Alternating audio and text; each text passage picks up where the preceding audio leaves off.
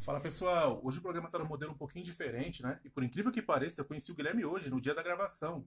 Cara, muito gente boa, nós trocamos uma ideia no WhatsApp, vários debates.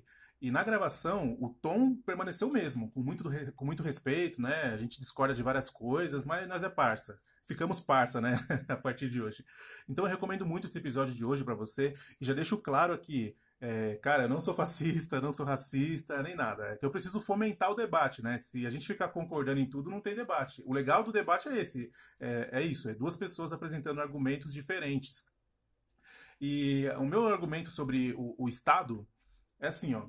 A maioria das pessoas pensam que não podem pagar é, saúde, educação e segurança, certo? Porém, elas acham que podem pagar saúde, educação e segurança e mais a burocracia do Estado. tá entendendo? então, é, eu discordo muito desse, desse ponto, e é um ponto que lá que a gente pegou bastante, falamos muito sobre racismo também, tá? Eu reconheço que existe sim racismo no Brasil, no mundo, é um problema, mas eu acho meio ilusório esse, essa luta, esse modo né, de lutar das, das lideranças aí dos grupos negros e tal. Enfim, tá tudo explicado aí no episódio. Escuta aí. E você pode discordar de qualquer pessoa que você quiser, com muito respeito. E é bom, quando a pessoa é gente boa, meu, é da hora. Nós vamos gravar de novo qualquer dia aí, discordando de outras coisas. O Guilherme é muito gente boa mesmo, beleza? Nós estamos fazendo um grupo de debate no WhatsApp sobre vários assuntos. E aí tem vários caras lá de várias áreas diferentes e tal. Ainda vamos montar, né? Estamos conversando sobre isso. Se você quiser entrar, manda uma mensagem para mim no arroba fora.doóbvio e no WhatsApp 968220368 que a gente coloca você lá, beleza? Então é isso, meu querido ouvinte. Bom programa para você. E, cara, deu quase duas horas de conversa. Eu editei aqui, tirei uma coisa ou outra, mas o grosso eu deixei, beleza? Então é nós.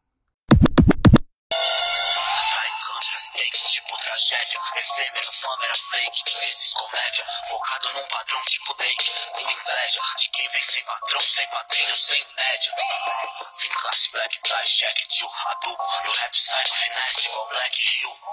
No impasse, até que vai moleque Viu. Tudo que o black faz dá estresse Quando perde frio De rima epidêmica A pedra acadêmica Nome da década Cada passo uma polêmica Dos cabeças de escravo até a militância acadêmica Minha trajetória é real A de você vocês é sério.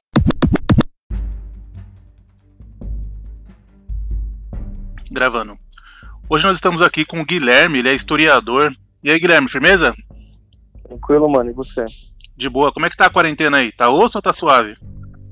Tá complicado, mano. Essa quarentena aí pegou todo mundo desprevenido, né? Então a gente vai se adaptando. Usar a máscara é um saco, né? Nossa, você é louco. Quem tem problema respiratório, então nem se fala. Pode crer, não tinha nem pensado nesse ponto. Você usa óculos ou não? Não, mano, eu só tenho rinite mesmo, então já viu, né? Quando ataca é aquela desgraça. Putz, pode crer, meu irmão também tem renite, então, nossa, ele sofre com a máscara também, cara. E eu uso óculos, então é ruim que fique é, embaçando o óculos. Tinha que inventar tipo um para-brisa pra óculos, né? Pode crer. então é isso aí. É uma polêmica. Sim, sim. Então é isso aí, Guilherme. Hoje a gente vai conversar sobre várias coisas, né? Vários assuntos. Não tem uma pauta específica, né? Nós vamos abordar aqui vários temas e você vai falar aí sua visão de mundo, de várias coisas, e eu vou falar a minha também. E é isso aí. Vamos entrar em um consenso, beleza? Não é um debate, é um bate-papo entre brothers. Beleza? É assim tem que ser. Show de bola. Fechou. Então, primeiro eu queria perguntar para você, qual que é a sua visão de mundo? Cara, visão de mundo eu acho que é um negócio bem genérico, né? Então a gente falar de visão de mundo não é tarefa fácil, acredito eu. E a gente entra muito no aspecto do mundo real versus mundo ideal, né? Uhum. Então, tipo, pô, o que, que a gente vê com visão de mundo, quando você me faz essa pergunta, acredito que é como eu enxergo o mundo, né? Certo. E aí entra em pautas de como ele é, o que, que precisa. E visão de mundo também poderia ser como se fosse é, como que o mundo deveria ser, entendeu? Eu precisaria saber aí exatamente o que falar. Então vamos lá, vamos falar, vamos fazer assim. É, fala primeiro como que o mundo é e depois você fala como que na sua visão ele deveria ser. Ah, cara, como o mundo é. Eu acredito que o mundo, atualmente, né, é, ele acaba sendo um pouco egoísta, sabe? Uhum.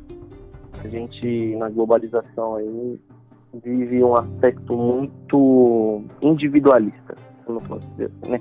Uhum. Por quê? Porque hoje é muita gente pensando só no próprio umbigo, pessoas que, tipo, é, deixam de vivenciar causas como um bem comum. A gente vê muito isso, tipo, no Brasil, né? Eu, eu acho que tem como faltar em relação a isso no Brasil.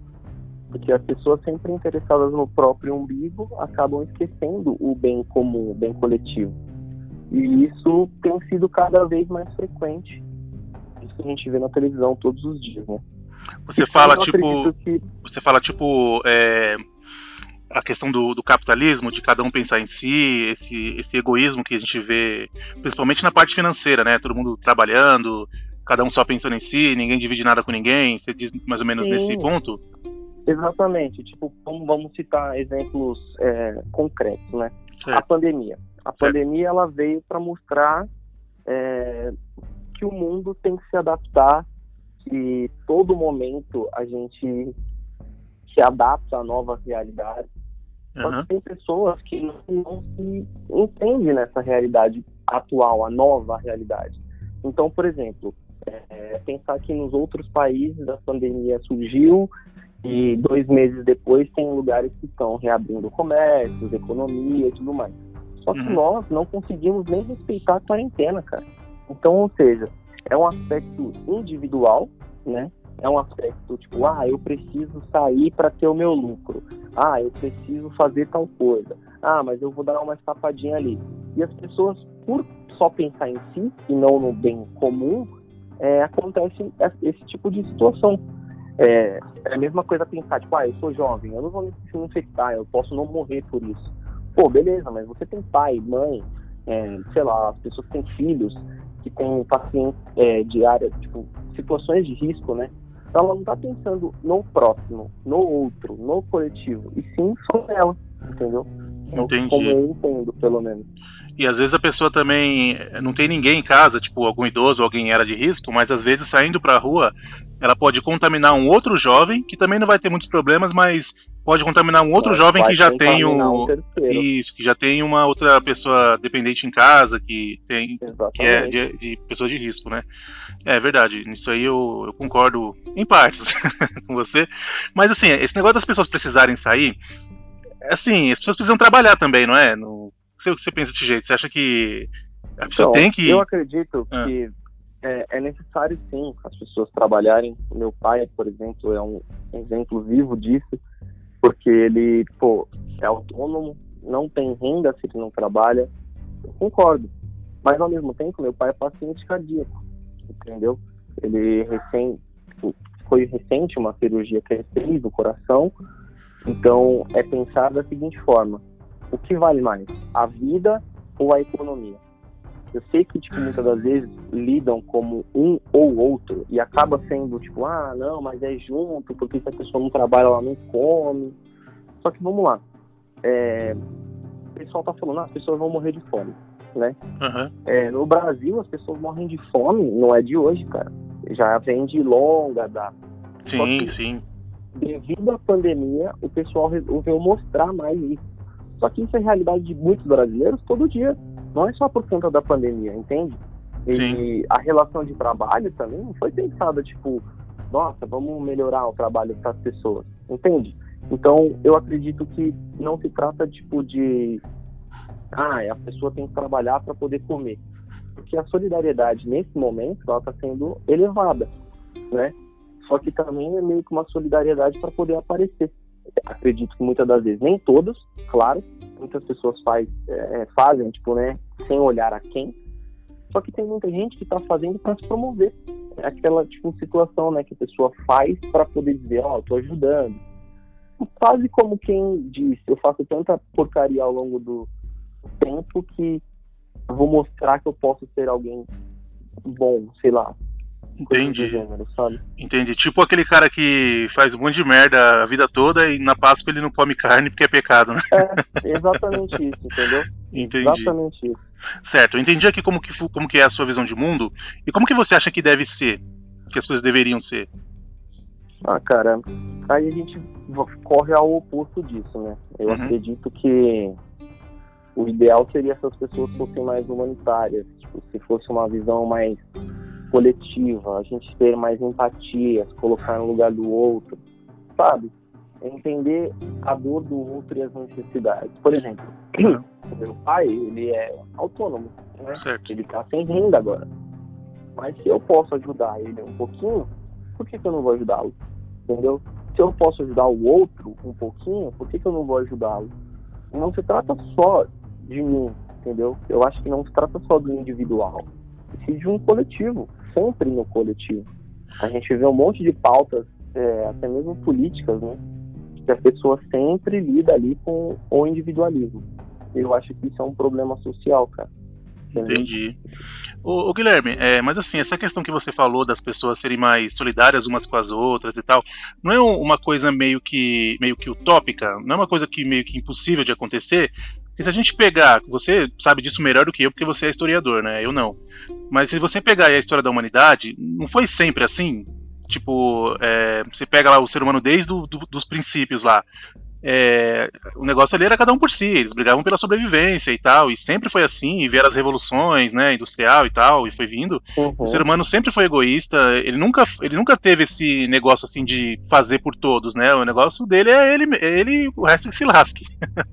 o ser humano não então. sempre foi assim, então não é, não é meio que ilusório a gente é, idealizar ou, ou sonhar uma, um ser humano perfeito que vai agir de determinado modo, sendo que não é assim. A gente não tinha que meio que se adaptar ao jeito que o ser humano é e, e partir daí uma solução ou, ou não? Tô falando merda. então, eu particularmente discordo. Porque, uhum. vamos lá, eu vou te dar alguns exemplos que acredito que sejam palpáveis e pode percepção, né? E vá contra o seu pensamento. Não estou é. aqui para mudar a ideia de ninguém, a gente não está num debate, é uma conversa, né? Uhum. Mas vamos lá. Eu concordo plenamente que o ser humano ele entende-se por evolução é, quando ele se sobrepõe ao outro. É a lei do mais forte, né? Sim. Tipo animal. Certo. E nisso eu concordo. Só que isso não é ser evoluído, cara. Entendeu? É, ser evoluído não é ser melhor do que o outro. Uhum. Entendeu? É, é, aprender a viver em, em sociedade. Então, se a gente for parar para pensar, ah, pô, as coisas não mudam, mudam é, é, pensar que tipo, as mulheres não podiam votar. Hoje as mulheres têm a força que têm. Mesmo com a força que têm, ainda entram no aspecto do quê? Ainda são inferiorizadas na sociedade. Uhum. Significa que elas deixaram de lutar por isso? Não. Significa que a, a luta foi em vão? Também não. Porque elas lutaram e foram conquistando seus espaços, certo? certo? É a mesma situação. Tipo, eu acredito que a solidariedade é, ah, o humano vai ser pô, ajudar as pessoas para sempre. Não. Pode ser que tem gente que nunca vai ajudar, pode sim, tem gente que sempre vai ser individualista. Mas o ser humano ele é adaptável, como eu falei, em relação à pandemia, em relação a tudo isso que a gente tem vivido, né? A gente muda de trabalho, a gente muda de comércio, a gente muda de é, experiências, estudos. Quem nunca, quando criança, falou, ah, eu quero ser jogador de futebol? Aí de repente fala, ah, eu quero ser astronauta. Aí depois fala, ah, eu quero ser professor. Então eu acredito que cada um tem é, uma linha de raciocínio e não é problema você mudar a sua opinião. O problema é você não ter uma opinião para mudar, entendeu? Então, é, eu acredito que a solidariedade não seja uma utopia. Muitas pessoas após a pandemia, elas vão olhar e vão falar, pô, é, eu acredito que foi uma, uma ação boa que eu fiz. Eu vou tentar fazer mais vezes. Eu, particularmente, não querendo me promover longe disso, mas durante a pandemia eu fiz alguns, é, algumas doações, né? E uma delas foi para uma casa de crianças com câncer. Cara, é sem precedentes, assim, como você se sente, sabe? Quanto é bom aquilo. Independente de, tipo, pessoas saberem ou não. Mas isso te faz bem. Então, talvez por fazer bem, que acaba sendo um aspecto individual, as pessoas pensem no coletivo, entende? Como seja uma relação meio que de troca. Entendi, entendi. E muito, muito boa a sua resposta. Mas assim, eu ainda discordo um pouco. Porque assim. Não, normal. Não, mas assim, é, é normal, né? Nós estamos trocando ideia aqui, de boa. É, você aí, meu querido ouvinte, imagina dois parceiros num bar trocando ideia. Você bebe, ô, Guilherme, ou não? É. Opa, Bebe ou não? bebo, bebo. Bebe, bebe. Eu bebo só refrigerante e suco, mas é. Então, é, eu, imagino assim, vamos lá. É, você pega a história da humanidade, você teve a peste bubônica, você teve a, a gripe espanhola, né, que foram em pandemias é, incomparavelmente piores do que a, o Covid, né? E mesmo depois dessas aí que foram que mataram milhares e milhares de pessoas, aqui no Brasil mesmo, depois da gripe espanhola ficou zoado o negócio. Mesmo depois de Sim. tudo isso, a sociedade ela não, sabe, se esperava uma mudança drástica na sociedade, na maneira de agir das pessoas, né? Se esperava uma solidariedade maior, mas não, a sociedade por um período ficou, é, tipo, é, como é que fala? É, ficou meio comovida com o que havia acontecido, mas pouco tempo depois já estava tudo normal, todo mundo seguindo a vida e tal.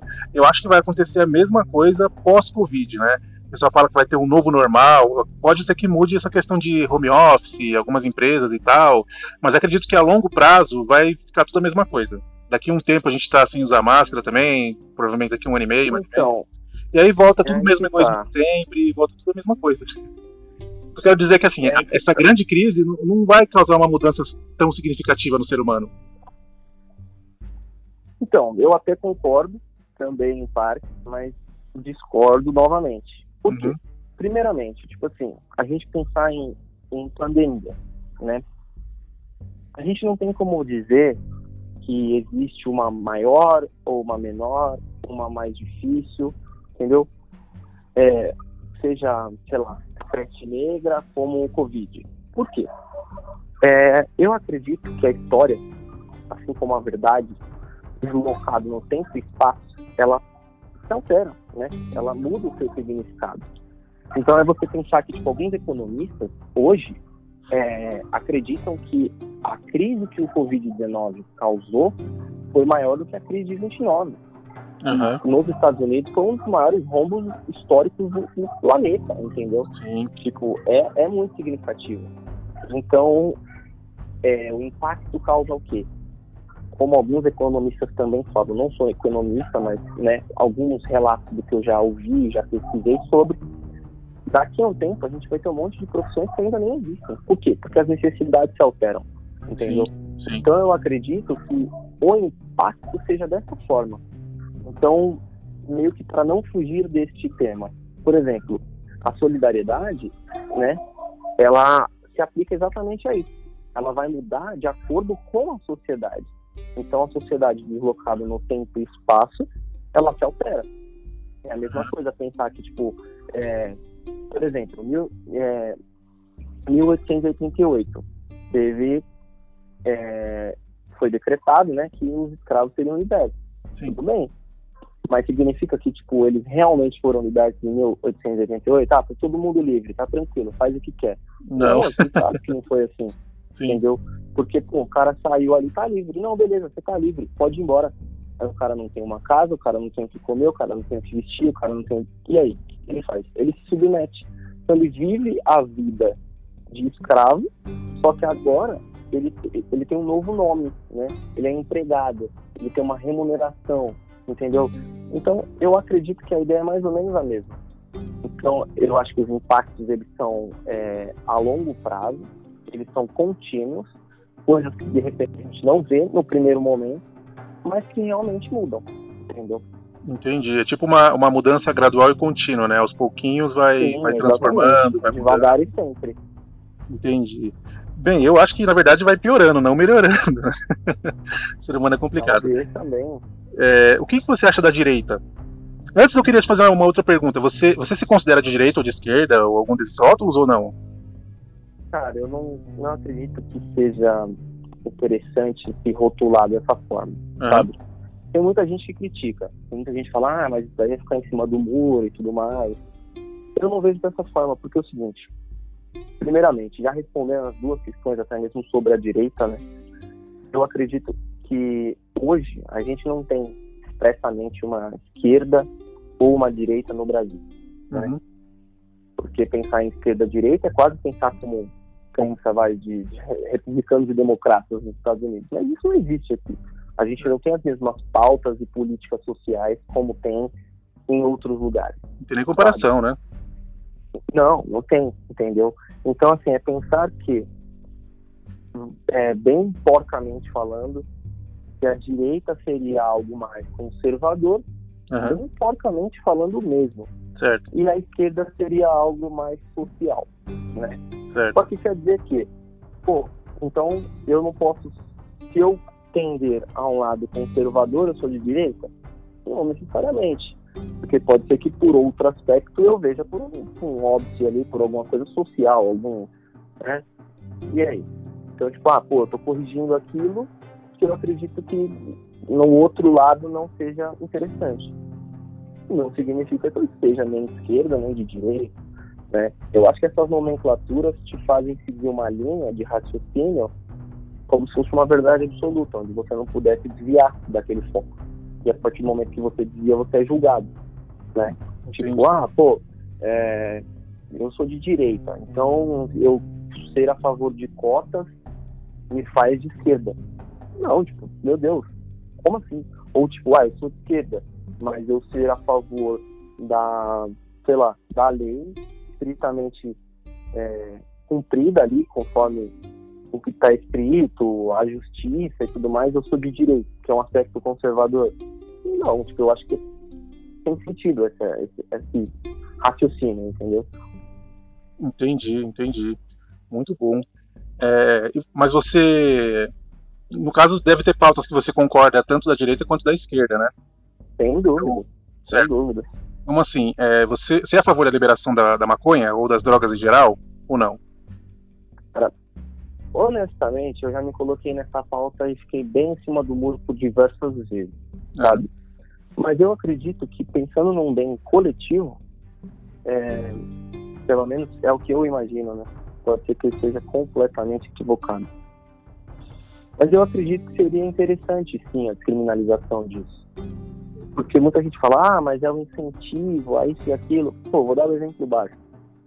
Você não bebe, mas quem bebe vai me entender e tiver ouvindo isso, né? Uhum. Pô, aquele jovem que fala assim, pô, vou fazer 18 anos, eu quero que pegue o meu RG, que eu vou comprar cerveja, eu vou comprar bebida. E, pô, você faz 18 anos, parece que a graça de beber perde, sabe? Tipo, pô, ninguém nem pergunta se você tem 18 anos ou não, você nunca precisou mostrar seu RG, sabe? Uhum. Então, tipo, eu acho que a, ideia é mais ou menos a mesma. Ah, tipo, vão liberar, todo mundo vai sair usando droga? Não. Mas isso pode ter um impacto grande na economia. É pensar que o narcotráfico, hoje, ele é o comércio, aspas, comércio, é até triste falar, né? Mas Uhum. é o, é o comércio, vai, vou dizer comércio, mais rentável que existe no mundo, entendeu? E esse dinheiro poderia ser direcionado para as fragilidades sociais, por exemplo, saúde, educação, enfim, né? Então, eu acredito que descriminalizar seria tratar primeiramente, né, como primordial de tudo assim, seria a educação. Então, você tratar a educação para que a sociedade entenda o que é aquilo, entendeu? E aí você Entendi. tipo, inibe um pouco mais o crime. Claro, é, é um controle social. Pensar que, tipo assim, existe alguma forma de combater o crime? Combater, eu acredito que nunca. Entendeu? Porque o ser humano, desde que o mundo é mundo, o crime existe, vai continuar existindo, e isso não tem como ser combatido, mas tem como ser controlado, entendeu? Até porque se a gente tira o, o tráfico, vão criar novas modalidades de outros crimes, os bandidos vão, de repente, diminuir o preço na, no- nas lojas, nos negócios, né? E lá, enfim, de uma forma onde atinja, né, Entendi, é, socialmente isso. entendi. Muito bom. É, na verdade, referente a isso de liberar ou não as drogas, eu também fico bem em cima do muro, né? Eu, eu gravei um podcast há um tempinho com o rapaz da maconharia, o Luiz, Legal. muito gente boa, e ele usou bons argumentos para falar a favor da liberação da maconha, de todas as drogas e tal. Eu até concordo com ele em tudo aquilo que ele disse. Mesmo assim, eu fico em cima do muro porque não resolve o problema, né? Por exemplo, você ah, tipo, vai regular igual aqui no Uruguai e tal, e o governo começa a controlar, o, enfim, mesmo que libere para empresas privadas, começa a controlar o, a, a, venda de drogas e tal. É, o crime organizado, o que, que, eles iam fazer? Ou eles iam desenvolver uma outra droga, que só eles iam ter. Não, sem dúvida. Ou iam vender a, a, mesma que o, a mesma que o governo vende, só que mais barato, né? Então a concorrência ia continuar, ia diminuir um pouco o problema, mas, mas tá. resolver acho que não, é, né? Como eu falei, você não combate, mas você uhum. controla. Entendeu? Entendi. É pensar que, tipo assim, o usuário de maconha, por exemplo, ele não é só o jovem em estado de calamidade pública aí, como todo mundo julga a noia da vida, né? Uhum. Pô, mas tem muito cara aí que é pai de família, cara velho já, que, tipo, toma maconha, entendeu? E, tipo, eu não vejo como um problema, mas de repente esse cara, ele não ia buscar em uma biqueira, entendeu? Esse cara, de repente, ele vai comprar como se fosse num café na Holanda. Esse Sim. cara não, que tipo não, não vai é, de repente se sujeitar a ficar com, cometendo um crime, porque hoje é um crime, né? Uhum. E ele também não vai so, é, sofrer represálias com polícia, ele não vai, sei lá, tipo, ele vai poder fazer as coisas dele conforme a lei, entendeu? Então, e outra, acredito eu também uhum. que a partir do momento que o governo toma conta, ah, a gente vai plantar maconha, eles vão ter todo um controle de qualidade, entendeu? Para poder fazer isso. É, tem essa questão então, também, você citou que, por exemplo, como é, a venda de maconha ela é criminalizada, o que acontece é que a, maconha que circula por aí é uma maconha que não é 100%, né? Que tá com muita química. É, muita o cara não sabe o que ele tá fumando, o cara não sabe o que ele tá consumindo. Isso. E aí, tipo, se fosse legalizado, ia ser um negócio mais limpo, mais puro, né? Mais natural, né? Exatamente. E é. até mesmo é, a pessoa que está comprando, não, não só o cara que está ali por curiosidade, né? Ele vai estar tá comprando alguma coisa de melhor qualidade, não, sei lá, arriscando-se aí por uma brisinha qualquer, entendeu? E uh, isso ia ser um, um, negócio bem mais profundo, né? Porque iria impactar também nas cadeias, né? Ia dar uma, cara, uma boa esvaziada, viu? Não digo, que, não, digo, não digo esvaziada, digo assim, não ia pelo menos encher tanto, né? Igual enche hoje. Porque o que acontece é o cara pega, pega um moleque aí de 18 anos fumando maconha com um pouquinho, uma merrequinha de maconha, ele é preso, né? Faz um cigarrinho, vai pra cadeia, lá ele conhece facções criminosas, acaba, acaba entrando pra essas facções, acaba virando uma pessoa irrecuperável e tal. Sai de lá um bandido formado, com diploma e tudo, né? Tem toda essa questão aí. E se liberar, já não vai ter, né? Então, é, é uma coisa como eu falei, é, é, é lembrar sempre do controle social, né? E eu acredito que dessa forma seria feito um controle social muito melhor porque a partir do momento que é legalizado, o dinheiro disso vai ser é, direcionado para outros sim, é, educação, principalmente educação, acredito eu, saúde, é, até mesmo seria bom para a área de segurança, porque pô, é um dinheiro que pode ser investido na própria polícia, entendeu? E valorizar os profissionais que estão envolvidos nisso, saúde pública, né? Enfim, eu acredito que seja mais ou menos essa a ideia. Referente a, ao Estado, é, o que você acha? Você, você, prefere um Estado mais enxuto, mais forte, maior, mais, que interfere mais no mercado, ou um Estado mínimo, que só deveria se preocupar com saúde, segurança e educação? Qual dos dois modelos você acha melhor? Cara, eu não acredito muito no Estado mínimo, que seria o liberalismo. Né? Eu uhum. não acredito pelo seguinte é, eu acredito que as funções que estão previstas como é, direito fundamental né, na Constituição Federal, uhum. ela compete ao Estado, entendeu? Compete ao e Estado fazer? Ela compete ao Estado. Entendeu? No artigo 5 da Constituição Federal, é, ele coloca ali explanado como direito fundamental a vida, a, e, e outros direitos também, tipo, que compete ao Estado é, regrar isso. Então, eu acho que o liberalismo ele tira meio que isso do Estado. Quando a gente tira é, do Estado algumas das suas funções, eu acho que o problema social ele ainda é mais grave, entendeu? Porque, por exemplo, é, ah, vamos liberar o armamento porque a partir do momento que a gente libera o armamento, o cidadão ele está é, com maior segurança. Beleza. Você já viu quanto custa uma arma? Isso não foi feito para todos, não foi pensado para todos. Mas a segurança é um aspecto que é um direito fundamental de todo, todo, qualquer cidadão, entendeu? Independente de classe, independente de religião, independente de credo, independente de cor, raça, entendeu? Então eu acredito que essa função é do Estado. E quando você, tipo, tira essa função do Estado, é um problema. Porque daí, ah, tipo, o cidadão armado, ele tem como se defender. Sim, até posso concordar com isso. Só que é o seguinte, não é todo cidadão que tem como ter uma arma. E aí a gente entra numa infinidade de problemas sociais, entendeu? Entendi. Então, na minha cabeça, eu acredito que o Estado, ele sendo é, laico, primeiramente, né? Uhum. O, Estado é laico, mas a sociedade não é laicista. Então certo. acontece o quê? A partir do momento que os nossos governantes utilizam a religião para usufruir e aplicar a política, é onde dá merda, entendeu? Então, é, eu acredito que o Estado tem que se pautar no que está escrito. Eu sou muito a favor disso, do que está escrito, entendeu? Só que realmente aplicar, entendeu? É como tipo, na história mesmo, a gente tem um livro que é interessante, o Código de Hammurabi, né? Uhum. Que fala sobre a lei de Talião, que é a lei das, das fábulas, né? Uhum. E aí a gente vê as três fórmulas, as três formas da lei, que é a lei aplicada, a lei escrita e o que a sociedade gostaria que fosse feito. E a gente vive esse universo paralelo aí, tipo, infinitamente pensando em Estado como um todo, né? Mas eu particularmente não acredito num Estado liberal, onde cada cidadão tem o livre arbítrio aí para agir, porque a gente sabe que até mesmo culturalmente isso daria consequências onde, sei lá, seriam irreparáveis, entendeu? Entendi. Olha, eu já, já acho o contrário. Eu acho que quanto mais liberdade, melhor. Eu acho que o indivíduo devia ser livre. Como a gente estava conversando no WhatsApp, né?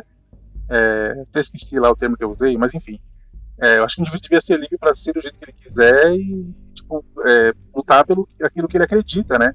Eu acho que o Estado ele atrapalha um pouco o ser humano de, de conseguir as coisas, deixa a nossa vida mais difícil. Por exemplo, você tem aquela questão então, de juízo de valor, que é assim: é, vamos supor que você tem, vai, cinco reais e eu tenho e eu tenho uma lojinha que vende refrigerante, você quer um refrigerante. Naquele momento é interessante para mim ter os seus cinco reais e é interessante para você ter o refrigerante. Então nós dois trocamos, aplicou ali o juízo de valor os dois saiu ganhando, certo? Você comprou o uhum. refrigerante e eu, eu peguei seus cinco reais. Então tá os dois felizes. Agora, com o Estado, essa troca é, é tipo assim: é, o Estado assim, é, eu recolho de você o, o imposto para te oferecer tal serviço. Porém, quando ele recolhe de mim o imposto, ele não me oferece um serviço bom, ele me oferece um serviço limitado e ruim. Então, eu vou sempre achar que eu estou perdendo. Você citou aí a questão da segurança, né, e tal. É, uhum. Beleza.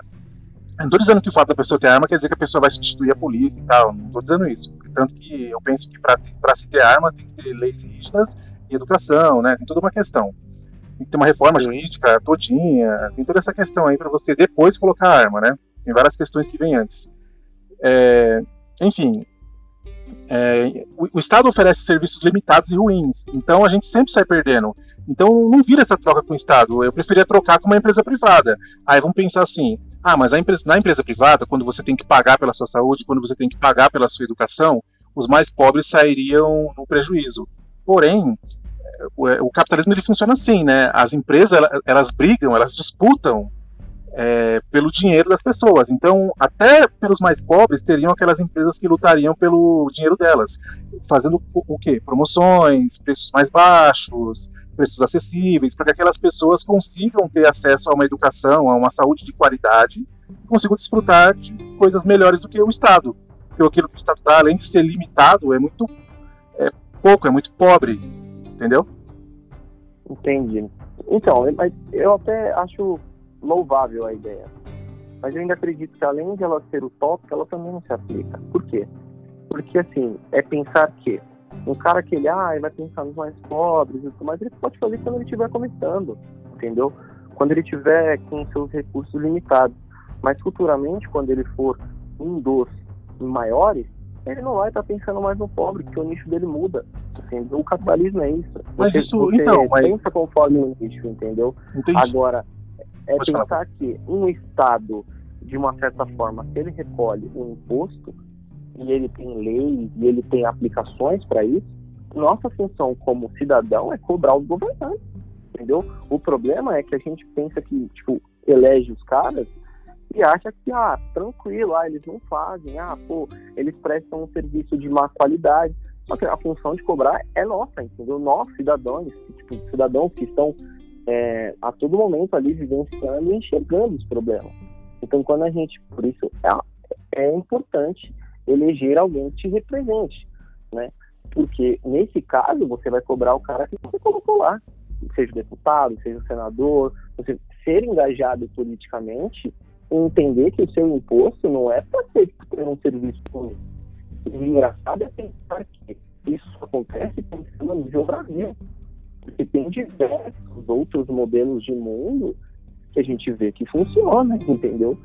E talvez o liberalismo são em poucos deles que são realmente aplicáveis, sabe? Eu concordo que em parte pode ser muito efetivo.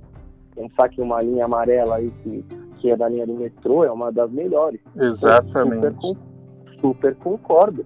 Mas, por exemplo, é pensar que é, em saúde pública, entendeu? Agora o Covid está mostrando isso.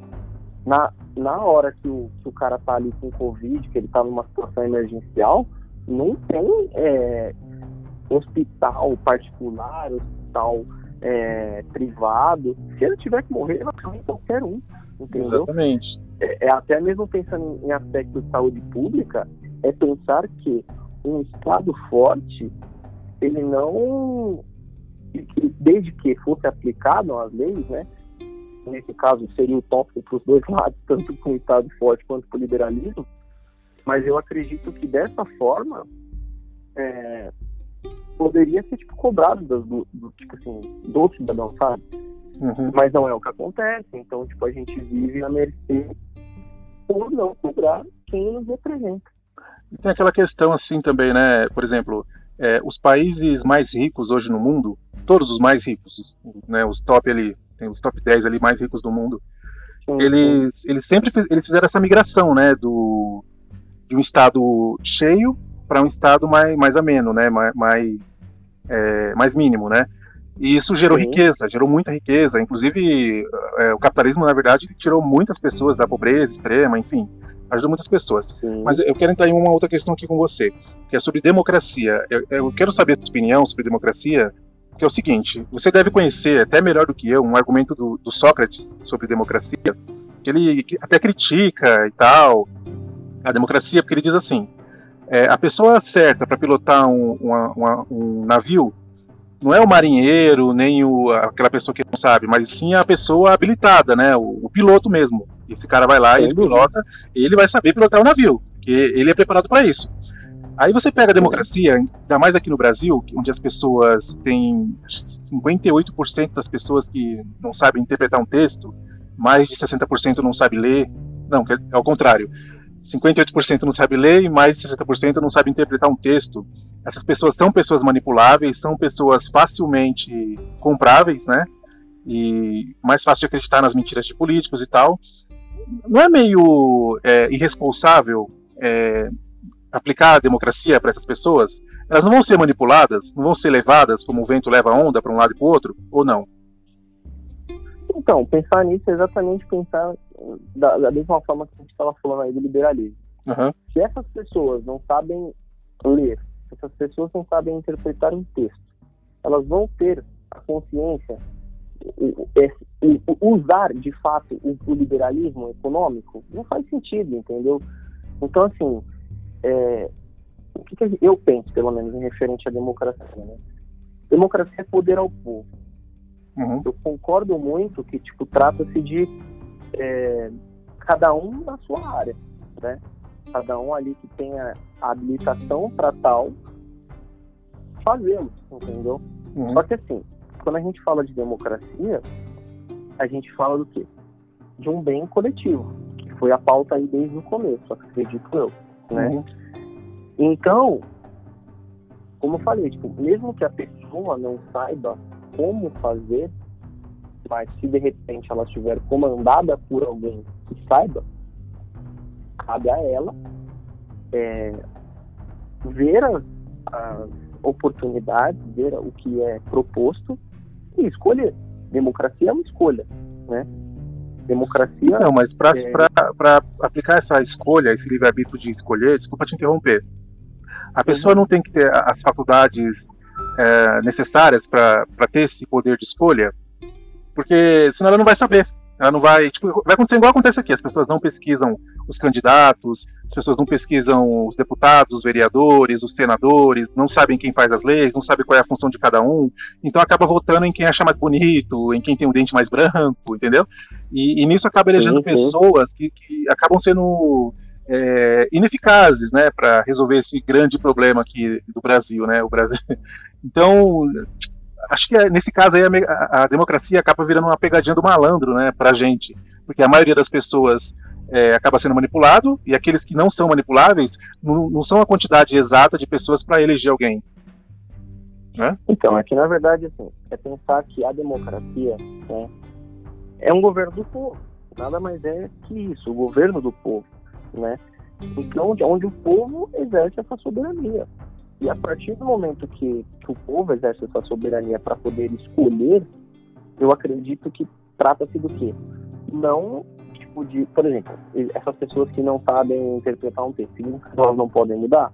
Não, elas podem, pô. Então a gente tem que fazer é, metodologias onde as pessoas, principalmente a nossa geração, acredito, é, que sejam mais engajadas nessa questão política. Isso tem acontecido, uhum. entendeu? Hoje em dia, eu acredito que, pô, pelo menos a galera aí da, da faixa dos, dos 25 aos 30, aos 35, é a galera que está, tipo, olhando, é, pesquisa seu candidato, pesquisa a pauta, vê se ele é, atende né, a sua representação, mesmo que mínima, né? Claro, não existe candidato perfeito, não existe alguém que vá concordar 100% com você. Mas você tem que procurar alguém que te represente, pelo menos as pautas mínimas que você acredita que sejam essenciais. Né? Então, é, por que a importância da democracia? Porque é do povo. É uma quantidade de pessoas que não dá para se dizer que são todas que são é, analfabetos funcionais, não são. Entendeu? Agora, pensar contra, de, contra a democracia seria quase é, eleger aí uma ditadura, um fascismo, uma monarquia, sei lá, é, seja qual for é, a metodologia a ser usada, né, a forma de, de governo, eu acredito que é retrógrado, entendeu? É, porque, como diz muitos né, aspectos históricos, quem detém o poder detém a história, entendeu? Então, o poder ficaria na mão de quem? Sempre da elite. E o nosso governo seria na mão de quem? Da elite. Consequentemente, eles governariam para quem? Os próprios, os pobres? Tipo, é utópico pensar nisso, entendeu? É pensar que um governo é, voltado ali para uma minoria elitizada jamais governaria para todos. E a gente tem vivido isso, né? Acredito eu. Entendi. Então, é, minha opinião seria essa, tipo, algo que não adianta a gente pensar que aquela minoria mais favorecida vai pensar em todos, como a gente falou, tá confortável para eles, entendeu? Então. Entendi. É, qual, qual você acha que é a principal necessidade do Brasil? Cara, eu acredito que é, o Brasil tem muitas pautas necessárias, mas a educação ela move tudo. Eu acho que a educação, uma boa base, uma oportunidade, ela move não só o Brasil, mas o mundo, sabe? Trata-se de oportunidade. Porque, pô, vamos pensar, qualquer, qualquer profissão, ele passa por um professor. Alguém ensinou a ter aquele ofício, entendeu? Então, a educação, desde a base, tipo, pensar tipo, em família, né? até mesmo no aspecto estudantil, escola, universidade, enfim. E eu acredito que esse seja o aspecto principal. Que nem, ó, é, pensar que foi né, tirado, cortado aí, é, dinheiro, né, da, das universidades públicas. E agora, nesse momento de pandemia, como é que faz? A gente está vendo que é tão necessário quanto, pô, é a, é a melhor maneira de combate que a gente tem a isso são as pesquisas. E como que faz isso? Entendeu? Investir em educação. Que... Exatamente. Entendeu?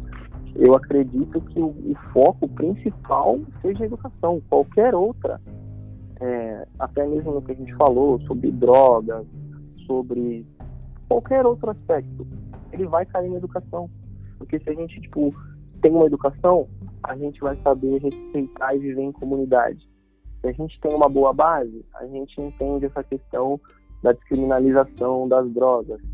Se a gente tem uma boa educação, se a gente tem é, essa boa base para tanto de conhecimento empírico quanto de conhecimento né, que a gente aprende efetivamente na escola, uhum. a gente tem noção para tudo, entendeu? De economia, de é, sociedade, de enfim, de infinidade de coisas que tudo cai na educação. Pelo menos é o que eu acredito. Você é a favor das cotas? Cara, eu sou. Eu sou porque cota, para mim, ela é uma oportunidade, entendeu? Entendi. Eu acredito que a cota, ah, pô, você é negro, você é preto e tal, você vai ficar com cota, você tá na frente dos outros, na frente de quê? Pô, pensa comigo. Quando você é preto e você pensa em uma universidade, você pensa modelo Brasil agora. Quantos pretos nas antigas fizeram faculdade? Entendeu? Quantos pretos tiveram oportunidades de ter cargos de representatividade? Entendeu? Isso não acontece até hoje, na verdade. Então, a cota seria só meio que remediar isso para poder dizer, ó, eu tenho direito, eu, tenho, eu consigo estar aqui em cima. O cara que entra numa universidade através de cota não significa que ele ganha um diploma quando ele se inscreve. Pô, agora você é médico, você tá na cota. Não, pô. Ele vai ter que fazer justo por aquilo. Ele vai ter que estar em curso, ele vai ter que estar acima da média, ele não pode reprovar. Tem uma série de critérios. Então é uma oportunidade para ele mostrar a capacidade dele. Então, referente às cotas, é, eu, eu, concordo em alguns pontos que você falou, questão, principalmente na, na, questão das oportunidades. Mas assim, quando eu, eu sou a favor de cotas, é, eu não estou dando um desconto para o governo, porque assim, a, quais são as principais funções? Porque quais são a, as principais funções do governo? É, educação, saúde e segurança, certo? Então o governo tem por obrigação dar uma segurança de qualidade para todo mundo. Então não, não, seria mais viável eu cobrar do governo essa educação de qualidade para todo mundo do que cobrar é, a cota só para pro, a pessoa, pro afrodescendente ou pro índio, enfim. Tipo, não é todo, todo brasileiro tem direito, não é todo brasileiro que paga imposto, porque assim, o que acontece, todo mundo paga imposto, mas só o rico usufrui né, das, das coisas boas do governo. Mas é, é, o que eu deveria cobrar do governo, né? Educação de qualidade para todo mundo. Tem um, tem, um, tem um sociólogo americano, não sei se você conhece, Thomas Sowell é o nome dele. Ele fez uma pesquisa bem prolongada sobre cotas e ele chegou à conclusão de que a longo prazo as cotas não funcionam. Por quê? Porque essa pessoa negra que se formou por cotas lá na frente, ela vai começar a ser julgada, as pessoas vão falar assim dela: ah, eu não vou te contratar, você só se formou por causa da cota. Você só chegou aqui por causa da cota. Não é por causa do seu intelecto, não é porque você é inteligente, não é porque você pode. É porque você teve cota. Então, é, isso aconteceu nos Estados Unidos, né, e tal, e fez lá a pesquisa, e ele chegou a essa conclusão. E eu concordo muito com ele, e também penso que nós temos que cobrar do governo uma educação de qualidade para todo mundo. Pode falar. Falei pra caramba. Vamos lá. Vamos lá. É, primeiramente, eu acredito que a ideia de tipo, ah, você, eu não vou te contratar porque você entrou numa faculdade por sistema de cotas. Para uhum. mim isso daí não existe, entendeu? Se a gente for parar para pensar, pô, você é empresário, você vai fazer uma entrevista com um camarada, entendeu? Na hora, você não quer saber se ele entrou por cota ou não. A grande realidade é que você pede um, um, um, currículo, se você pede um histórico escolar, você vai aonde? Vai, você vai ver as notas, certo? Então, o, o cotista ou o cara que paga a universidade, a realidade dele é a mesma. Ele vai ter que se esforçar, ele teve a oportunidade de entrar, não significa que ele vai sair. E sejamos francos, qualquer universitário que pô, se preze, ele sabe que a, a, a, maior dificuldade não é entrar na faculdade, é sair dela. Entendeu? Exatamente. É sair diploma. Exatamente. Entendeu? Então não se trata de tipo assim, ah, nossa, eu não vou contratar por causa de cota. Mentira, isso é a maior falácia que existe. Porque nenhum empregador vai olhar se você realmente entrou por cota ou não. Entendeu? Quiçá em concurso público. Mas em concurso público na área pública, depois que você já está lá dentro, acabou. Vai da sua capacidade. Você não entra num, num crime de responsabilidade, não tem porquê. Você vai estar tá ali cumprindo a sua função. Entendeu? Agora, eu penso da seguinte forma referente ao, ao que você citou, ah, a gente deveria cobrar do governo para que seja é, para todos e tal.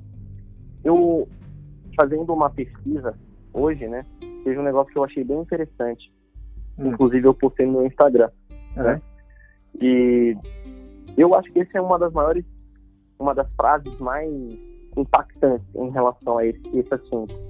Porque ao cobrar do governo para que seja para todos e tá, ah, a gente está tudo no mesmo barco, não, isso é mentira. Nós não estamos no mesmo barco. Nós estamos na mesma tempestade, mas em condições diferentes. Entendeu? O cara que ele vive aí, é, por exemplo, o negro rico e o, e o negro pobre, eles têm condições, eles podem estar na mesma tempestade, mas em condições diferentes. Sim. Entendeu? Quando a gente fala de governo, a gente tem que parar de pensar nas minorias e falar de igualdade. Eu acho que igualdade é um termo bonito, mas ele não te favorece em nada. Entendeu? Vamos pensar, você é rico, você ganha 10 mil por mês aí. Porra, e eu ganho mil. Sou pobre. Tô me lascando lá e tal. Pô, a gente falar de igualdade é o governo proporcionar mil reais pros dois. Só que você tem 11, eu tenho dois. E aí? Entendeu? Não mudou em nada.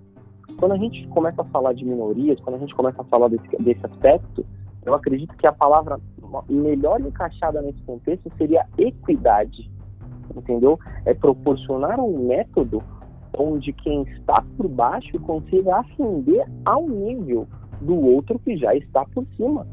Ele não perde. Só que como a gente estava falando, é, o, o ser humano ele acha que ser evoluído é estar sobre o outro é ser melhor que o outro. E não é, cara. Entendeu? Uhum. Pô, se nós dois ganharmos 10 mil reais, a gente movimenta a economia, a gente fica feliz, a gente tem aí um, um ciclo social. Agora não, se você ganha 10 e eu ganho mil, a, a divergência é discrepante. E quando a gente entra nesse aspecto, é, é assim, inadequado falar de, de igualdade, entendeu? Porque não é igual. A sua condição não é igual à minha entendeu? A sua realidade não é igual à minha. Então, é isso que eu penso. Quanto à cota, ela te dá uma oportunidade de equidade, de se colocar em uma forma é, no mesmo patamar do que os outros e dali para frente que você vai é, investir no seu futuro. Afinal, foi o que eu falei. A cota não te dá um diploma, a cota não te dá um, um cargo público. Quando às vezes a pessoa pensa, ah, mas o cara entrou num sistema ali, tipo, entrou no funcionarismo público por cota. Pô, ele entrou no funcionarismo público por cota, mas se você for ver a, a, a qualidade, né, do, da nota do cara, foi muito além. Enquanto, tipo, a pessoa que tá reclamando, tipo, ah, eu, eu não, não passei, o cara tomou minha vaga. Aí você vai ver, a nota do cara é totalmente divergente. O cara foi, tipo, sei lá, é, um dos últimos, enquanto o cotista foi um dos primeiros na nota. Entendeu? Então, então ele continua sabe sendo o melhor. Você sabe que mesmo com a política de cotas, isso não, não aumentou tanto a quantidade de pessoas é, que um plano de afrodescendentes, né, de negros. Não aumentou tanto a quantidade de negros nas faculdades públicas, né? O número, eu vi uma estatística uh, esses dias, acho que é 2% mais ou menos, de negros em faculdades públicas, mesmo com cota. Porque o problema do negro não, não, é tipo exatamente esse. O problema do negro é uma, é uma questão muito mais profunda, né? O negro, o negro que. É, como que eu vou dizer? O negro que termina o, o, o ensino fundamental, tipo, já é difícil de ver, né? Agora nem tanto, mas é, de um tempinho um, não tão distante, já, já, era difícil o nego terminar a escola fundamental. Eu digo assim, de a gente cobrar do governo educação de qualidade para todo mundo, quem mais sai beneficiado é justamente esse pobre, porque quem mais paga imposto é o pobre. E a maioria do país são pessoas pobres. Então elas seriam mais uhum. beneficiadas, porque são uma quantidade maior. Então, é, como eu estava falando, eu acredito que a gente tem que olhar muito quando a gente fala de dados, né? Falar tipo, ah, é, nas, nas universidades públicas os negros são as minorias. Eu concordo, concordo muito com isso. Mas o, o problema não é, também, não é o caminho assim até eles chegarem lá, porque assim, você coloca um negro é, pobre, vai que cresceu na favela, tal, estereotipo de negro normal, você coloca ele na faculdade pública, beleza. Uhum. Cara, os, você está tá estudando, né? Eu, eu, eu, também cheguei a estudar administração, é, só o de Xerox era maior grana, cara. Fora condução, lanche, livros, né? Quando não tinha na biblioteca da faculdade, sim, tinha que comprar sim. os livros e tal. Então, assim, é, tudo isso, somado à mensalidade da faculdade que eu pagava, ficava pesado para mim. E você pega um cara que, beleza, não tá pagando a faculdade, mas é, ele ali nos seus 18 anos, ele às vezes é o, é o homem da casa, é ele que está mantendo a casa, né? E você acrescenta mais esses valores a ele, fora a rotina de estudo que é bem puxada, a grande parte não, não chega nem na metade, né? Mas é aí que eu tava falando, tipo, uhum. a cota ela te faz o quê? Ela te faz ingressar. Não significa que você vai sair ali com o diploma, né? E como eu tava falando, é, quando a gente fala de, de porcentagem e tal, eu concordo que ainda é, os negros possam ser a minoria nas universidades públicas. Mas se você for pegar dados também de evolução, aumentou para mais de 500%, entendeu? Tipo, porque antigamente não existia. Ou tinha, tipo, um, entendeu? Hoje, apesar de poucos, ainda existem, entendeu? E assim, é complicado quando a gente pensa ah, apesar das, das adversidades, o cara se forma, entendeu? Por exemplo, um curso de medicina é um curso caro, requer material e tudo mais, uhum. eu concordo plenamente. Mas vamos supor que ele se, é, se propõe aí a trabalhar, a fazer alguma coisa onde ele possa manter pelo menos, pelo menos o seu material. Ele já não vai ter o custo do quê? Da mensalidade da universidade, que é o mais delicado. Sejam os cantos um curso de medicina, um curso de direito, um curso. São cursos caros, entendeu? E a gente vai ver, tipo, as pessoas que, que fazem esse tipo de curso são pessoas geralmente de um alto nível, entendeu?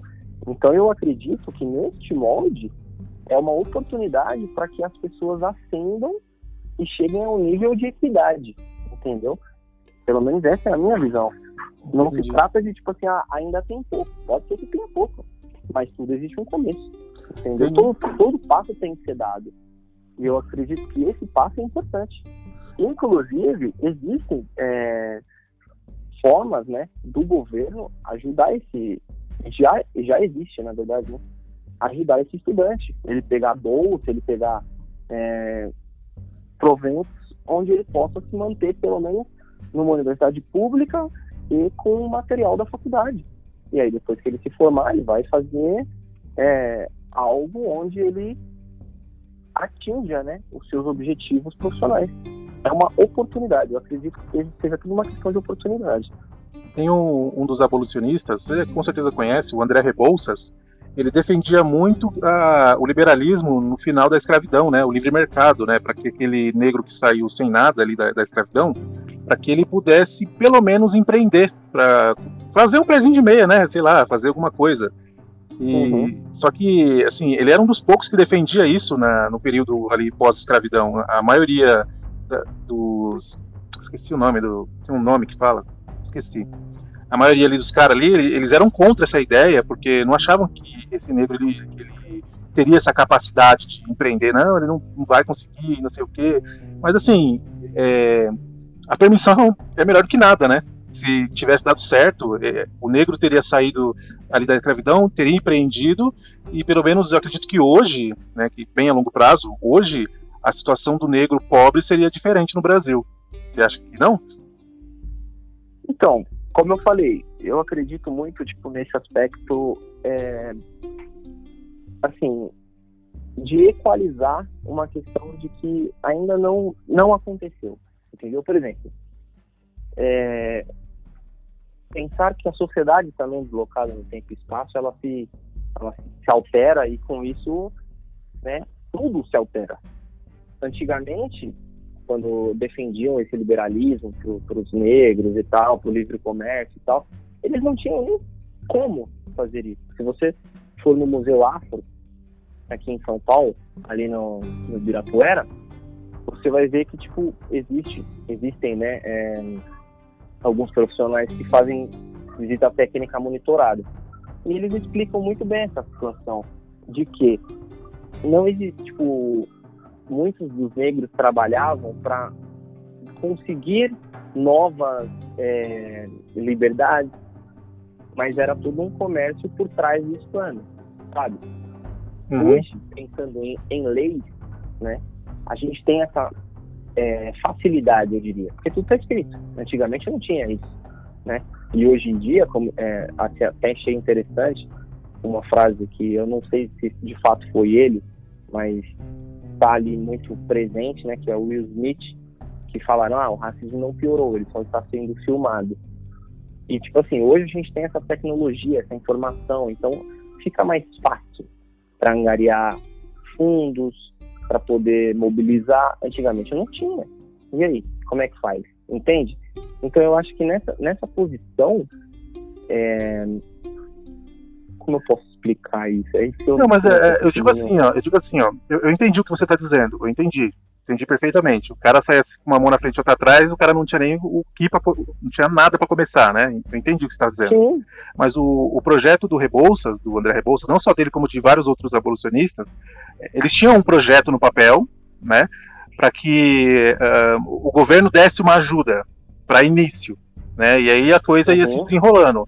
O que não, o que não aconteceu foi porque não, o pessoal não comprou a ideia dele, não abraçou a ideia dele que inclusive aconteceu em outros países, né? Tipo, é, a Inglaterra fez também com os pobres de lá e aí tipo deu, deu certo e tal. E tentaram fazer no Brasil, só que não, não acabou não virando. Então acabou ficando. Mas é um aspecto como a gente estava falando, é cultural, entendeu? A herança lusitana que a gente tem no país são aspectos tipo é, religiosos e tudo isso influencia. É pensar que, por exemplo, aqui o aborto não é discutido, é criminalizado e tudo mais só que o, o aborto em diversos outros países, até mesmo faltando o aspecto capitalista, ele foi pensado exatamente nisso, no capital. Então, ele é descriminalizado para que é, venha gerar fundos, gerar é, lucro para é, clínicas, para o aspecto de saúde. É uma coisa que acontece, cara, entendeu? Então, eu acho que é, muitas das vezes os próprios governantes não aceitam ou não é, lidam com determinadas determinadas pautas porque não é lucrativo, não é interessante, entendeu? Socialmente não é bem visto. E aí as pessoas preferem ficar naquela questão cultural retrógrada, uma pessoa que não muda de opinião, ah, não, sempre foi assim. Eu acho que um dos argumentos mais, sim, medíocres que tem, ah, sempre foi assim, vamos deixar continuar sendo assim. Pô, a pessoa sempre se nivela por baixo, sabe? Eu acredito que não é essa a ideia que tem que ser feita. Não é porque sempre foi assim que não pode ser mudado, entendeu? Entendi. Da pauta tem um começo. Entendi. Eu, eu também concordo com você. Nisso, nisso a gente concorda. Tem que mudar, tem que mudar a atitude, tem que mudar o pensamento. Talvez a gente só discorde do método, né? Eu não acredito que essas políticas aí de ações afirmativas, políticas de cotas, essas coisas, eu acho que isso aí só atrapalha. Eu acho que a maneira de mudar seria de uma outra forma. Deixa eu te fazer aqui uma outra pergunta. É, também tem é baseado também em estudo, né? É, foi um livro que eu acabei de ler há pouco tempo. Esqueci o nome do escritor. Ele estava explicando, acho que foi Jordan, Jordan Peterson, não lembro. Ele estava explicando que pessoas, as pessoas vêm para o Brasil, os imigrantes vinham, vinham para o Brasil, por exemplo, os asiáticos, os chineses, vinham com uma mão na frente e outra atrás bem pobres, sem nada, certo? Vinha com a roupa do corpo, certo? Casalzinho de chinês, tá? às vezes vinha só o cara, depois vinha a esposa, enfim, o cara vinha zoado. É, então, ele, esse cara, ele estava abaixo da pessoa mais pobre do Brasil, porque além de do cara não ter nada, ele ainda tem a dificuldade da cultura e a dificuldade do idioma, Sim, certo? Imigrante. Isso, zoado então, cara.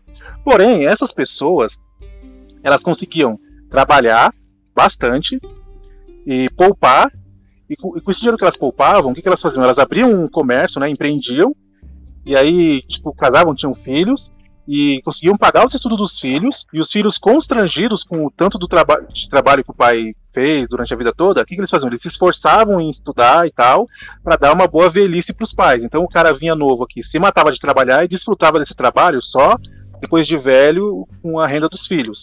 Enfim, a questão, é, a, questão, a seguinte questão é essa. Por que, que esses imigrantes eles conseguem prosperar em um país pobre, zoado, que é o Brasil, e, e o pobre daqui, ele não consegue?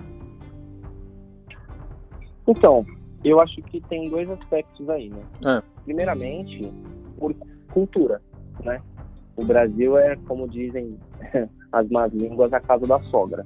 Então aqui a gente abraça todo mundo, entendeu? Uhum. Aqui a gente abraça todo mundo, aqui a gente aceita tudo, e tá tudo tranquilo. Desculpa, então, desculpa, deixa eu só fazer um adendo aqui, só, só, só para concluir aqui o raciocínio, só fazer um adendo que eu lembrei aqui agora.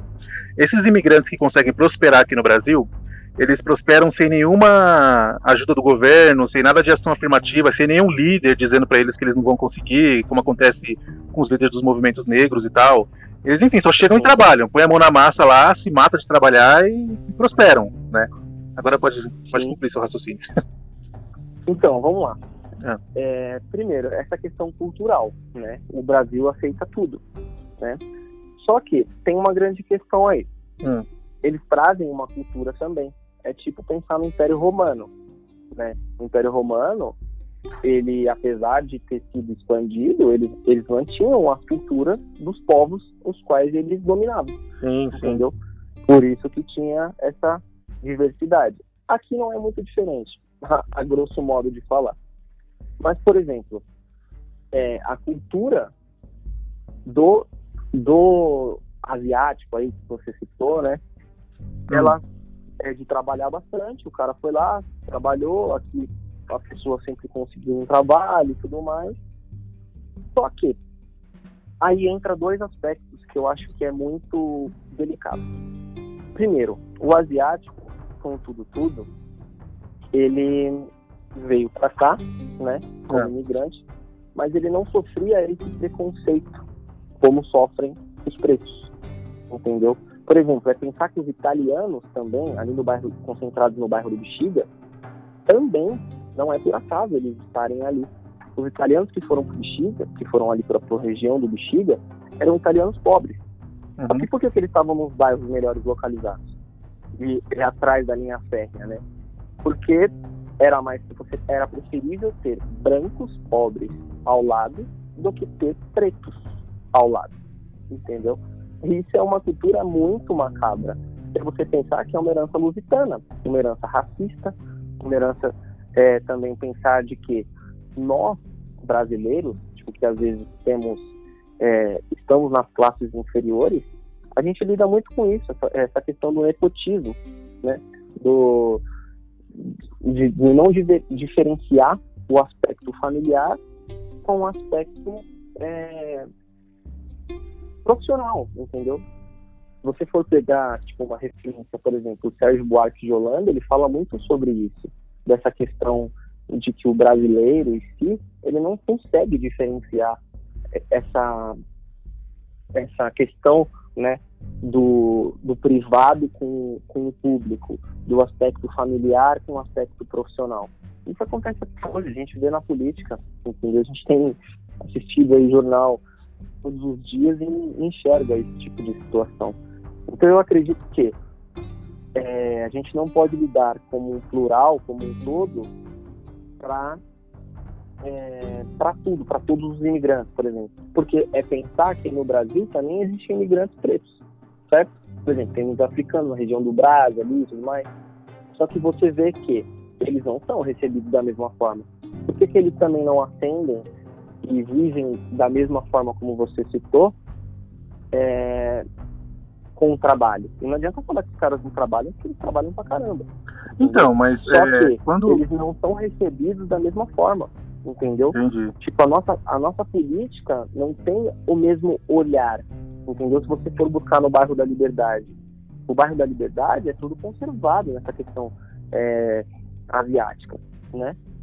Só que quando que a gente viu alguma coisa de cultura afro aqui? A gente não vê, entendeu?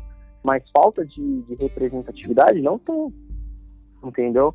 pensar que eles trabalham pra caramba, muitos deles vendem aí relógios, vendem acessórios, roupas e assim, entendeu? Só que também eles têm que estar preocupados com o quê? Com o racismo estrutural na polícia, na sociedade. Às vezes é olhar para aquele cara e é, rejeitá-lo de uma certa forma social, onde ele não consiga ascender. Por quê? Porque em determinados cargos, determinados locais, determinadas coisas, ele não se insere, entende? Então eu acho que é mais ou menos essa a ideia. Tipo, não é, não adianta a gente lidar de uma forma genérica é, e para todos quando a gente tem grupos específicos. Falar de imigrante, a gente fala de africano, a gente fala de italiano, a gente fala de asiático. E cada um tem um estilo, uma visão e uma inserção social diferente do outro. Sim, é, aqui no Brasil até teve aquela questão do embranquecimento da população, né? Quando deram terras para os descendentes de espanhóis, é, para os ingleses que estavam aqui, os pobres que eram imigrantes, né? Eu, eu li sobre isso e tal. É, o pessoal até fala, né, que essas terras deveriam ter sido dadas para os negros e tal, mas eram para outros imigrantes e tal. Mas assim, o, o asiático quando ele vem para cá, ele também é discriminado, né? Ele também não é aceito. É, tem até um, um, livro muito famoso, eu tenho aqui, esse livro ele tem umas 500 páginas, que é de um navio lá que trouxe um monte de japonês e tal. Era um navio de guerra que foi meio adaptado para que eles pudessem chegar aqui no Brasil. E chegaram aqui, eles sofreram muita discriminação. Tinha até um grupo de extermínio e tal. É, eu li o livro inteiro e tal, mas faz bastante tempo. Enfim, sofreram pra caramba aqui. Só que assim, eles não ficaram buscando por representatividade, tipo, ah, não tem nenhum japonês na televisão, os descendentes desses japoneses, né? Não ficam, ah, não tem nenhum japonês na televisão, ah, não tem nenhum japonês nisso aqui, nisso aqui. Eles pensavam assim, meu, vamos trampar que o barato tá louco para nosso lado. E aí eles iam e, e para na chulipa. Trabalhavam, trabalhavam, trabalhavam, e, e, assim eles conseguiam prosperar. O que eu quero dizer é que assim, o, o negro, é, ele não pensa desse jeito. Né, tipo, meu, ai, racismo estrutural, ai, tá tudo difícil, ai, não sei o quê que a gente vai pensar, meu, já que está tudo difícil, já que está tudo complicado, e para eu vou trabalhar para mudar essa situação. Mas não, ele se vitimiza, né? Ele fica, ai, tá difícil, ai, não vai dar, eu preciso de um, de um, de um movimento para me ajudar. Aí ele vai nesse movimento de ações afirmativas, que são os movimentos negros, onde os líderes só colocam eles para baixo, fala, meu, você não consegue porque você é negro, você não sei o que é isso porque você é preto, e não sei o que, não sei o que. Quando eu era pequeno na escola, eu cresci na favela, né? é, o pessoal ria de mim porque eu não gostava de, de Racionais, né? Eu gostava, eu preferia de Javan. Mas por que, eu não gostava de Racionais? Porque, por causa do estereotipo que ele passava do negro. Eu olhava aquilo e eu, eu, eu, eu olhava com meu pai, né? O meu pai, ele, nós éramos em quatro, ele colocou nós em um cômodo só e trabalhava dia e noite para manter nosso sustento. A gente nunca passou fome, nunca passou nenhum tipo de problema. Eu via as pessoas que andavam com meu pai, os outros amigos dele negros, que também trabalhavam para caramba para dar um sustento para sua família e tal. Então eu não via essa questão de o negro não consegue. Eu ficava, caramba, se esforçar, eu acho que dá, viu? eu ficava pensando. Então eu cresci nesse meio, no meio de vários negros e tios, parentes, amigos. Eu vi eles trabalhando pra caramba e conseguindo ter uma certa prosperidade. Só que aí, quando eu cheguei na fase adulta, eu me deparei com outro tipo de negro que falava assim para mim: não dá porque nós somos negros. E aí eu dizia, mas a gente tem dois braços, tem duas pernas, a gente pode ir lá. Ele, mas é difícil. Eu falei, beleza, tá difícil, vamos se esforçar um pouco mais e vamos conseguir. Só que o discurso não muda, sabe? O que eu digo é assim, esses líderes, eles deviam aconselhar os negros a se espelhar nos grandes negros do passado. Tipo o André Rebouças, o, aquele outro lá que foi advogado, esqueci o nome dele, o... Ai, caramba, esqueci o nome dele, que libertou lá mais de 500 negros lá e tal. E várias outras personalidades negras que, naquele tempo, sim, você não conseguia por você ser negro. Hoje é diferente, hoje você consegue, mesmo sendo negro, né? E é isso. Esse foi. Vamos Bom, passar vamos aqui para. Ah, não, vai, pode concluir aí, depois eu passo para a próxima questão. Eu acredito que quando a gente fala de racismo, a palavra vitimismo é bem forte, né? Uhum. Que você citou um aspecto importante aí que eu achei muito interessante, já que você usou isso, eu vou usar da mesma forma. Certo. Os líderes negros, né? A gente tem que pautar grandes líderes negros para poder responder, para poder incentivar, para poder guiar é, os negros, né? Dos seus, dos seus líderes, né? Isso, exemplo, né? Atitudes tomadas, né? Exatamente. Então, é, tem duas frases de um dos maiores líderes negros né? Que eu gosto muito, que é de Malcolm X. Hum. E uma das frases é: não confunda a resposta do oprimido com opressão. E a outra frase ainda dele, que ele fala: se você não for cuidadoso, a mídia te fará amar quem oprime, né? E tra tra tratará como vilão o oprimido. Mais ou menos isso. O que eu quero dizer com isso? É, eu não acredito que seja questão de vitimismo, sabe? Mas uhum. todo preto, em algum momento, se depara com alguma coisa que fica marcado para a história. É, a gente não pode, como eu falei, a gente não pode tratar de forma genérica unidade, entendeu? A gente não pode tratar de forma genérica quando a gente lida com individuais. Então, pô, Joaquim Barbosa, ele foi juiz, ele é um cara, porra, de representatividade. Ok, quantos igual a ele você viu? Sabe, tipo, a gente não pode falar que porque ele venceu, todo mundo venceu. Entende? Se a gente for buscar estatisticamente é, a quantidade de pretos em favela e a quantidade de pretos em alta é, representatividade, é abrupta a questão de divergência, assim, entendeu? É, eu acredito que não se trata de, de se vitimizar, mas de entender o aspecto social, onde dificulta muitas das vezes diversas coisas. Mas aí você vai é concordar que, saber... mesmo dificultando, dá para nos dias de hoje você consegue. Não, tudo, tudo bem. Eu não estou querendo dizer que não é possível. Ah, né? sim. É, eu acredito que seja possível. Mas a meritocracia é uma falácia. Entendeu? A gente não pode falar que todo mundo tem a mesma oportunidade, porque não tem. Entendeu? Uhum. É, que nem a gente estava falando. O preto rico e o preto pobre têm a mesma oportunidade por ser preto? Não, não, não tem. Nada a ver. Entendeu? São individuais. Então a gente tem que tomar muito cuidado quando a gente fala isso. É, só que assim, entra num aspecto do que é, a gente vive algumas coisas que pessoas brancas às vezes não, não vivem, entendeu? Como ser seguido no mercado, como ser abordado é, por um policial. O caso do, do Floyd aí, que uhum. tem passado na mídia, é um exemplo vivo disso, entendeu? Como ser, é, ter medo disso, é, a sexualização da mulher preta, é, a, como fala, a ausência, né? A, a, a, solidão da mulher preta ali também, com a ausência de, de e do homem também, né? Tratando a solidão como, como aspecto que surge para os dois, porque a mulher preta é vista como tipo, ah, só serve para sexo, ou o homem também, aquele aspecto de tipo, você não é bonito, sabe? São uhum. coisas que marcam na alma, cara. Então, é você saber que, tipo assim, ah, é possível. É possível até aonde? Até onde isso é possível?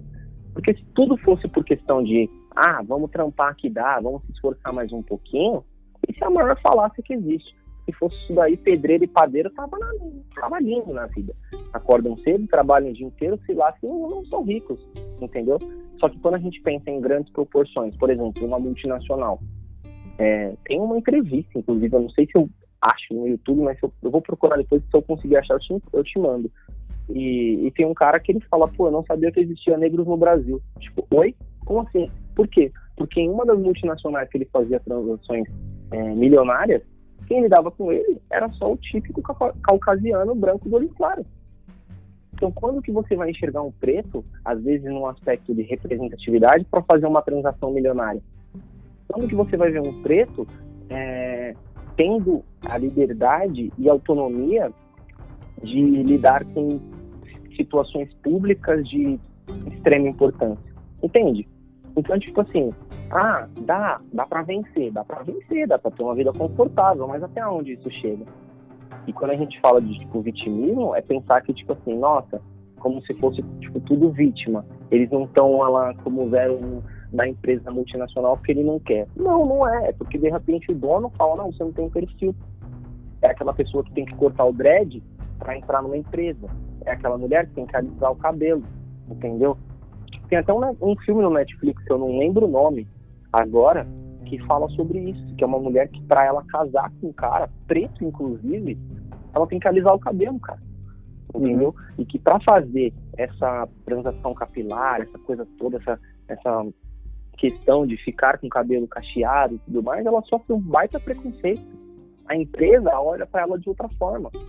Então, eu acho assim, é isso que eu, eu trato como racismo estrutural, entendeu? São coisas que a sociedade, são coisas que a cultura, são coisas que a falta de conhecimento trazem como algo normal. Eu vou problematizar até mais.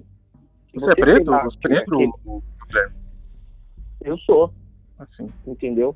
Se você, se você colocar é, aquele clipe Waka Waka da Shakira, né? Uhum. Você coloca legendado e veja tipo o que, que eles tipo, tratam. É como se tipo assim é uma visão onde o negro precisa ser salvo. Isso foi da Copa, é recente, cara. Uhum. Entendeu? Tipo como se fosse a solidariedade para para África, como se tipo o preto precisa ser salvo quando que a gente vai começar a tratar, tipo, é, com grandes representatividades, como um reis e rainha? Entende? Então, não acho que seja uma questão de simples vitimismo. Muito pelo contrário, são coisas que, tipo, não são enxergadas, que devem ser problematizadas e que não são. Aquele amiguinho que faz a piada, aquele amiguinho que, que, que fala de uma, de uma garota preta. E aí, tipo, ninguém se posiciona. Porque ficou normal na sociedade, entendeu? Então eu não acho que se trata de vitimismo, muito pelo contrário.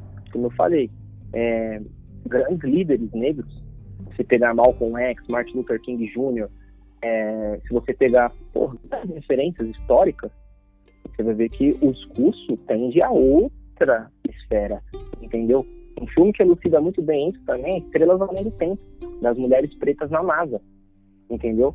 Onde, tipo, precisa-se, às vezes, ter uma ruptura ali, um embate, para que as pessoas entendam que aquilo não é vitimismo. As mulheres estavam na NASA. As mulheres estavam ali com um emprego dos sonhos de muita gente. Nossa, elas estavam lá, ganhavam bem.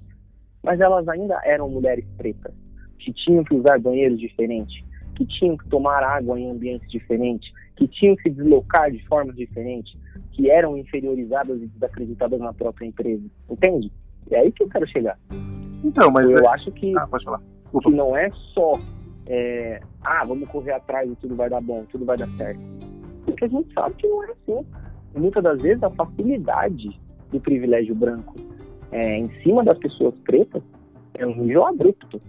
Que mesmo com toda é, com todo o esforço que o preto tem, às vezes o branco, com muito menos esforço, ele consegue atingir patamares superiores. E aí? Que, que a gente vai falar de, de meritocracia nesse momento?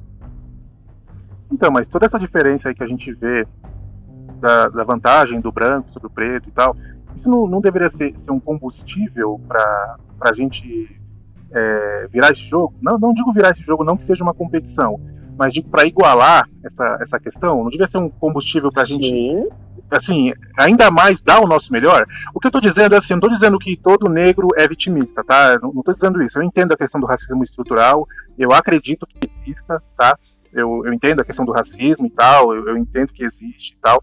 O, o, que eu digo é assim, é, muitos grupos negros, eu vejo muitos nas redes sociais e tem algumas pessoas que eu conheço que, que também fazem parte desses grupos, eles me falam lá sobre as conversas, sobre as reuniões, sobre as palestras, sobre tudo que acontece lá que eu também já recebi bastante convites para participar de muitos, né? E aí eu vou ver o discurso, eu vou ver a conversa. Qual que é a conversa? É assim, é, vem, vem, junta com a gente porque você sozinho você não vai conseguir. Não adianta você estar tá se esforçando. Eu lembro que eu estava até fazendo faculdade na época, e um dos colegas me convidou. Ele disse, ele disse, meu, você não vai conseguir. Vem com a gente porque a gente aqui vai se unir e tal. E não é uma, uma união de para animar um ao outro, para lutar, para uhum. vencer, enfim. É uma união de choradeira, de ficar lá sentado lá e eu sou preto, não, vou desistir, não vou conseguir. Ah, nem faz faculdade, você não vai conseguir. É, isso, eu, isso que eu não concordo, né? Pode falar. Então, tipo assim, é, como eu tava falando, o racismo estrutural não tá só entre brancos, não, tá entre pretos também. Exatamente, é, exatamente. Então, assim, por exemplo, quando a gente vai começar a tratar como rei e rainha? Como, tipo, eu vou chegar para você e falar, negão, porra, você é foda, vamos chegar, vai dar tudo certo, vamos junto. Só que a gente também tem que entender que isso, mesmo com todo incentivo, mesmo que eu te trate como um rei, como o cara mais da hora, o cara mais, porra, você vai conseguir tudo. Uhum. Ainda assim, você vai ter dificuldades. E isso não se trata mais de motivação ou não, ou vitimismo, seja lá como queiram lidar, entendeu? Eu acredito que a gente tem que lidar é a velha história do mundo real e o mundo ideal, entendeu? Então a gente tem que tratar com a realidade, como é lidado isso hoje em dia, entendeu?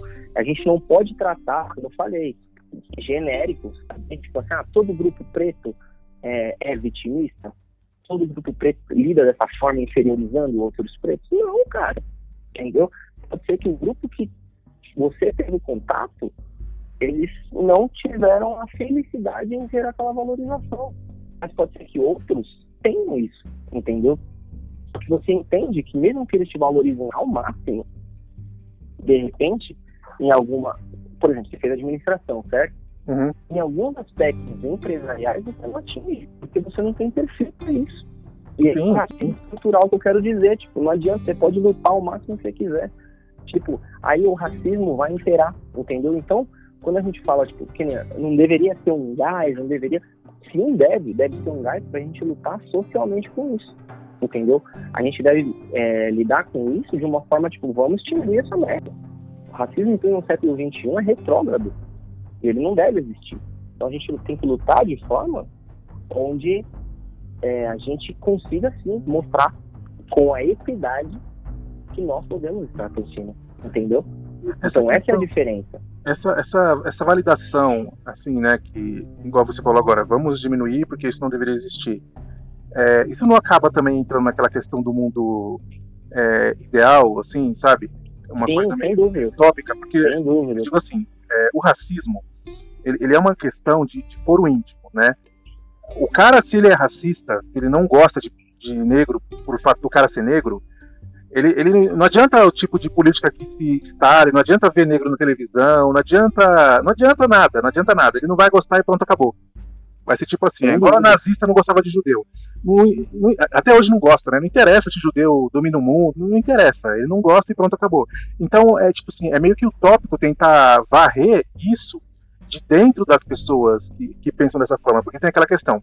Existem dois tipos de racismo, né? Que é o, o tipo 1 e o tipo 2. O tipo 2 é, é, fácil de explicar porque é aquela questão, o cara não gosta de você porque você é preto e pronto, acabou. É isso aí, beleza. Sim. O tipo 1 é aquele mais complicado porque aquele racismo não é um. Velado. Não, não, não, não, o velado. Ah, não, peraí, desculpa. Então são três tipos. tem o velado também, que eu esqueci de falar. Tem aquele que é estatístico, que ele não é racismo, racismo por ser racismo, ele é tipo discriminação. Por exemplo, você tem uma determinada área onde as pessoas que cometem crime naquelas áreas, naquela área são negros. Então, naquela área, você, a polícia vê um negro, a polícia não tem tempo de perguntar para todo mundo se é bonzinho, se é não, se não é, de conhecer todo mundo. Então, ela vai ser invasiva com todo mundo, entendeu? Por exemplo, é, essa questão até se aplica em trânsito. O, o, a, a, polícia, quando para um homem, ele acaba sendo mais agressivo do que quando para uma mulher. Não é porque a polícia é contra o homem, é, é porque a maioria dos crimes, né, 97% no mundo, quem comete são os homens, entendeu?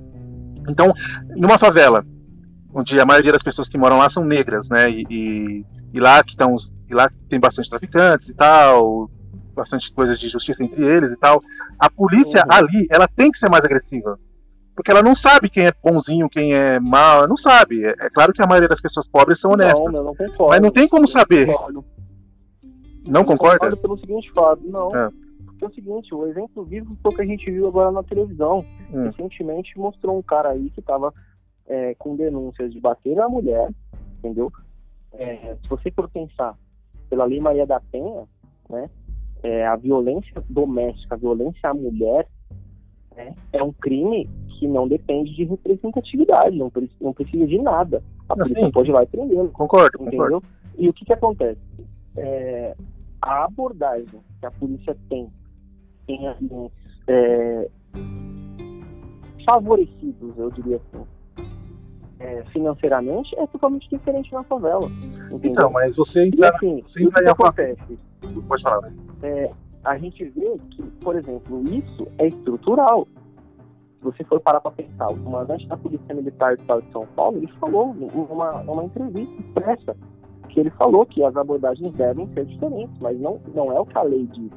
entendeu? Eu acredito, foi o que eu te falei desde o início, eu acredito muito que é, a gente tem que cobrar o que está escrito, entendeu? Uhum. Como a gente estava falando, tipo, a lei serve para isso, entendeu? Da mesma forma que, que a gente foi, porque nem eu falei também, o racismo é um crime, certo? Crime não tem como ser combatido, mas tem como ser controlado. As pessoas sempre vai existir racismo? Muito provavelmente. Muito provavelmente. Se não por. Por que que acontece? Sempre vai existir. A gente tem visto isso recentemente. Tem pessoas que defendem o nazismo, defendem outras pautas aí, como se tipo fossem a raça ariana, a raça pura. Mas isso é o quê? Cultural, isso é herança, entendeu? Isso é o, o vô que ensina para o pai, que ensina para o filho, que pretende ensinar para o neto, e assim, a sua árvore genealógica está manchada com aquilo, entendeu? Só que, claro, a gente não pode lidar, como eu falei, de uma forma genérica com algo que é unidade, entendeu? Sempre tentam incriminar, sempre tentam colocar essas questões. Existem sim o racismo é, é, estatístico. Eu concordo, eu concordo muito, inclusive. Mas significa que o cara vai numa favela, ele tem que ter uma abordagem repressiva? Não. E é por isso que morre pessoas. É normal acontecer 80 tiros num carro com, uma, com um familiar preto dirigindo. É normal 111 tiros numa criança que estava brincando dentro de casa. E tipo assim, cara, isso não existe, entendeu? Então, a gente falar de racismo é a pauta mais violenta mais delicada que a gente está falando nisso, entendeu? Vai ter muita gente que vai olhar e falar, caramba, o negócio pegou fogo nesse podcast. Por quê? Tipo assim, é você pensar que não é tarefa simples. O racismo, ele envolve milhões de coisas. Sim, concordo, concordo, concordo. Se você, Mas, ó, se você, você for pegar uma frase ah. de, uma de uma pensadora, de uma, da Angela ela uhum. fala, numa sociedade racista, não basta você não ser racista, você tem que ser antirracista. Entendeu? Porque assim, é delicado, cara. É delicado você, tipo assim, pensar que é, ah, a polícia tem que agir de determinada forma na favela, não, negativo. Negativo, ele tem que agir conforme a lei, ele tem que agir conforme os regulamentos, ele tem que agir conforme o que ele foi ensinado, entendeu? O policial não, foi, não, não é pago para pensar, existe uma lei. A polícia, a polícia judiciária, ela não vai aplicar o que ela acha, ela vai aplicar o que está escrito. Entendeu? Entendi. A questão, a questão, se você estudar isso uma matéria principalmente dos concurseiros da vida que estudam bastante criminologia, você vai ver que o crime não tem como ser é, combatido, mas ele tem como ser controlado. Um dos agentes é o agente o quê? O agente informal, que é a, é, é a família, são os amigos, a igreja, e tudo isso remete ao quê? A uma herança, entendeu? Se você for para pensar, o, a, o aspecto de uma polícia judiciária não está para dizer o que a, a função informal já faz. O formal está ali para executar o que está escrito. Entendeu? Então, mas assim, na prática, na prática, você sendo policial, tanto faz se você é policial branco ou negro, é, o risco de você entrar na favela e tomar tiro, né? Por exemplo, tem áreas em que a polícia recebida a tiros, né? Tem áreas que não. Por exemplo, é, vai numa ação lá em Alphaville, lá, na, lá no Morumbi, lá no Jardins, dificilmente o policial vai ser recebido a tiros. Por mais que tenha esquema de drogas, eu sei que tem e tal, mas não é comum a gente ver a polícia sendo recebida a tiros nesses locais.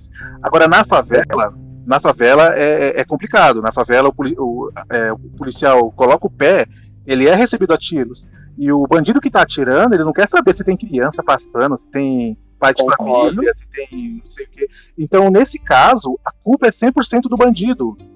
A culpa não é do policial, porque o policial ele tá entrando ali para fazer, pra fazer aquilo que você falou, né? Ele não é pago para pensar, ele é pago para fazer o trabalho dele. Então o trabalho dele é esse. Uhum. E, e, e, nessa questão, qual que é a obrigação dele? É proteger aquelas pessoas. E, e, e, no fogo cruzado, por culpa do bandido, vai acabar acontecendo uma fatalidade ou outra, mas é por causa Sim, dessa questão estatística, por causa da, do ambiente. Mas aí, aí assim entra a ressalva. Ele vai estar é. tá fazendo o que está escrito, entendeu?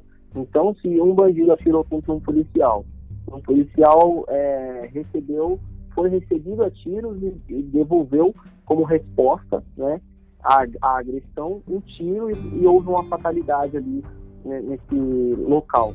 O policial está amparado, ele tem uma lei que, prevê que ele, no estrito cumprimento do dever legal, ele cumpriu com a ação que ele deveria ter cumprido, ele agiu conforme os regulamentos, conforme a lei entendeu? É aí que, que eu tô querendo dizer.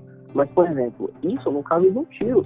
Agora, me explica, uma criança, é, um, pô, também tá no meu Instagram lá, porque hoje isso daí. Uma criança sai para comprar um lanche e não volta. Mas aí, tipo, porque um policial abordou, tipo, a polícia vai dar um tiro, ela tem que saber aonde ela vai dar um tiro. Também não é simplesmente que não. O João Pedro, aí, eu esqueci o nome dele agora, que, que morreu recentemente com 111 tiros. Aham. O que, que justifica uma polícia, tipo, independente dele ter dado tiro ou não, tipo, de, de- que não foi nem ele, né? Que falaram que deram um tiro pra cima da polícia a polícia deu 111 tiros numa casa. Então, assim, é, a lei prevê que ele responda à injusta agressão. A lei também prevê o excesso.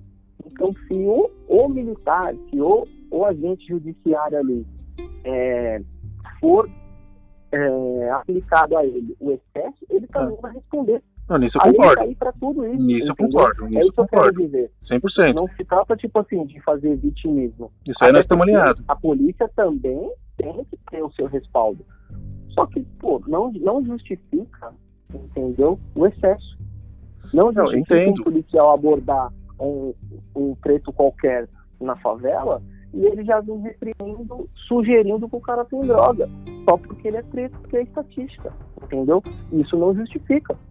Não justifica o cara é, também, assim como hou- houve em família, sei lá onde foi, de o cara é, receber uma denúncia que não, não requer é, representação, que é uma violência doméstica, né? E ele não tem a, a mesma atitude que tem na favela, entende? Porque o crime já foi praticado. Entende onde eu quero chegar? Então, no caso do crime, tem como comprovar? Tá escrito, tá expresso? A atitude tem que ser a mesma. A abordagem para homem, mulher, criança tem que ser a mesma. Mas em locais, em locais de problema, mais por risco, exemplo, em locais de mais risco é coleta ligado. eu, eu, por exemplo, eu não vejo problema de um policial chegar, vai, vai, vai, para, para, para, que não sei o que. Só que se ele viu que não tem é, nenhum risco, ele tem que cessar a motivação dele. Entendeu? Ele tem que fazer o quê? Ele tem que fazer o que está escrito. Agora, pô, se ele tá vendo que não tem nenhum risco, se ele tá vendo que não apresenta nenhum, nenhum tipo de, de crime, nem nada do tipo, justifica ele me bater? Justifica ele ficar tentando, sei lá, é, Não, não, não eu sou com alguma coisa? Não justifica. Entendeu? É Não isso que eu quero dizer. Nesses casos aí, nesses casos aí, eu, eu concordo com vocês 100%. Eu até acho que existe bastante abuso nesses casos aí. Inclusive, a polícia também é corrupta, né? Tem lá suas Exatamente. corrupções e tal.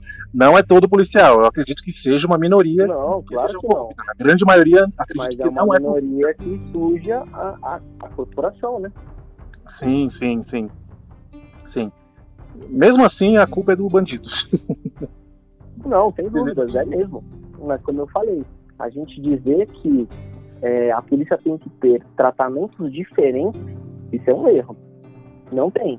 Ah, mas dependendo, dependendo do quando- local, dependendo do local onde ele está e do risco da- que a situação oferece, você está numa operação policial dentro de uma favela, é, você vai concordar comigo que o tiro dele pode vir de qualquer lugar. Então, assim, qualquer Não, pessoa, você está subindo, você está é subindo isso. uma operação. Não, a gente concorda. abo- abordagem, Ele vai. entra no Abordagem, tá eu e você. Tá eu e você andando na rua, nós dois, estamos andando na rua. Hum. É, à noite, numa... vamos ó, pegar um exemplo até que aconteceu comigo. Ah, não, esse exemplo até não cabe, porque é um exemplo que eu achei que eu ia ser assaltado. Mas vamos supor, ó, a- nós estava, eu e minha esposa estávamos, estávamos indo de uma igreja lá na Penha, né, na, na- na Zona Leste, e passamos por, por próximo de uma favela. E aí passou, a gente ouviu o barulho de uma mobilete vindo na nossa direção. Velho, não, Uhum. não olhei a cor, não, nem, deu, nem deu tempo. Eu pensei, putz, a gente vai ser assaltado. Não tem pra onde correr, nós seremos assaltados. E, e, sabe, não era porque eu, eu, eu seja racista, mas foi essa questão estatística. Eu estava no lugar de risco e estava numa situação de risco. Geralmente, uma mobilete Sim, mas nesse caso não se aplica. Entendeu? Nesse caso não se aplica porque você não chegou a ver nada. Mas Agora, eram então, mas eram dois negros, entendeu? Você está lidando, mas você está lidando disso da forma como bandido, certo? E aí eu concordo com você. Existe tipo, essa questão estatística. Agora, quando a gente fala de abordagem policial, a gente está falando de, de um- uma profissão, de um regramento, de leis, que tudo isso daí está literalmente expresso para onde o cara tenha que agir de uma conduta tal, certo? Então, se você está andando, seja na favela ou seja em Alphaville, né? Uhum. Não interessa, a abordagem policial tem que ser a mesma com você. Se você não apresentar nenhum risco, se você não apresentar nenhuma discrepância, não estiver infringindo nenhum crime, tem que ser a mesma. Concordo, entendeu? concordo. E se estiver infringindo em crime, também tem que ser a mesma. Foi o que eu falei. Aí, de repente, um cara que bate na mulher, ou que de repente nem bateu, mas tipo, que foi denunciado pela mulher também na favela, a polícia já chega reprimindo ele. Ele já chega apanhando, ele, se ele for falar qualquer coisa pro policial, o policial vai surrupiar ele. Mas no Alphaville não acontece. O cara que ganha 300 mil não acontece. Entendeu? O crime, a denúncia de crime foi a mesma, mas o tratamento é diferente. Por quê? Entendeu? É isso que eu falo que é estrutural. Então, nesse aspecto, a gente tem que tomar muito cuidado quando a gente fala que deve ser feito de tal forma. Entendeu? Eu não, concordo que o racismo estatístico ó, acontece uma coisa que eu não concordo, tá? Já deixo claro para o ouvinte, eu não concordo com isso, não concordo, mas acontece. Que em lugares é, menos civilizados, é, o, o, tratamento acaba sendo diferente. Né? A gente percebe que até, até entre as pessoas que moram em determinados lugares, eu estava vendo uma matéria sobre ações policiais em, em alguns bairros na, na, África do Sul. Né? Tem um bairro lá que parece um lixão lá, as pessoas construíram casas e tal. É, nesses locais, as pessoas são bem menos civilizadas e, e, a polícia trata essas pessoas de maneira mais, é, mais agressiva, né? E quando eles, eles conversam é, de boa, sem ser agressivo, tipo, o negócio não vai, sabe? Não, não rola, não, acaba não funcionando. Parece que só entende a, a linguagem da, da ofensa, né? Eu estava lendo esses dias a matéria. E não acontece isso de, assim, nesses lugares, tipo, favela, é, as pessoas só entenderem um tipo de linguagem? Ou não? Eu tô falando merda. O que, que, você acha? Cara, eu não acredito nisso, não. Não acredita? Porque eu penso, não. Porque pensa comigo. É polêmico, mas pensa comigo. É, tratar como menos civilizado, acho que hoje em dia já nem se aplica mais. Porque a gente está num, um universo tão grande, uma aplicação de, de, como, de tecnologia, de globalização, quase todos, quase todos têm acesso à informação. Então, ainda que é, o cara seja um analfabeto funcional, né? Seja aquele cara que não sabe ler, não sabe escrever, mas ele sabe trabalhar, ele sabe viver em, em sociedade, ele sabe que é a polícia entendeu? Ele sabe que é a polícia. Aquele cara que, pô, é pedreiro, que ele não sabe ler, não sabe escrever, só sabe bater laje. Ele sabe que é a polícia. Ele sabe para que serve. Entendeu? Aí, pô, ele é abordado e aí, de repente, por uma fatalidade ali, ele, pô, vai apanhar da polícia porque ele tem menos cultura, porque ele tem menos acesso à informação, eu sou contra. Entendeu? Porque ele sabe o que está acontecendo. Ele pode entender linguajares técnicos, eu concordo. Mas todo mundo sabe, pelo menos em São Paulo, que a polícia se adequa muito bem a isso. Então eles já, os policiais muitas vezes chegam falando gíria, chegam falando ali o linguajar da própria sociedade que ele está inserido. Até porque os policiais que vão para esses tipos de locais já estão adeptos a esse tipo de, de linguagem, né? Então eu não vejo por que justificar a violência, entendeu? é meio que tipo assim, é pensar, usando um aspecto histórico, que a escravidão ela era justificada, justificada nas bulas papais. A igreja justificava a escravidão. Como assim? Pô, se você for buscar nas bulas papais, é, era uma questão de eu trago o negro da África, uhum. coloco ele no Brasil, eu prendo o seu corpo para libertar a sua alma. E a partir do momento que eu catequizo, que eu o liberto, ele deve serviços para Deus. Então ele tem que ficar aqui pagando para Deus. Como assim, gente? Entendeu? Então é tipo você meio que justificar a agressão do policial. Ah, não, o cara só entende na porrada. Não, não é assim. Entendeu? Então, tipo, pô, faz o que tem que ser feito. Conduz o cidadão, vai pra delegacia. Entendeu? ele incorreu em crime, é, tipifi, faz a tipificação penal que ele incorreu e, e assim sucessivamente. Agora, a partir do momento que ele agride o cara sem, sem nada, para meio que justificar a sua ação, ele está incorrendo no crime. E aí entra o excesso. E aí entra todas essas questões sociais que a gente tem visto. É, casos de 80 tiros em, em um carro, é 111 tiros em criança, em uma, em uma casa. E aí não tem cabimento, entendeu? E aí gera uma revolta social. Entendi. É, não é uma coisa que eu concordo, mas é, eu estava lendo uma matéria sobre, sobre esses dias e aí eu vi essa, essa, essa questão. É, o que, que você acha do Bolsonaro? Cara, eu desde que ele, que ele entrou à presidência, eu particularmente não, não sou conivente com as, com as políticas dele. Por todos os aspectos que a gente tem falado desde, desde o começo, né?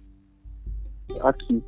Então eu acredito que ele, como você falou, né? Tipo, ah, pô, democracia.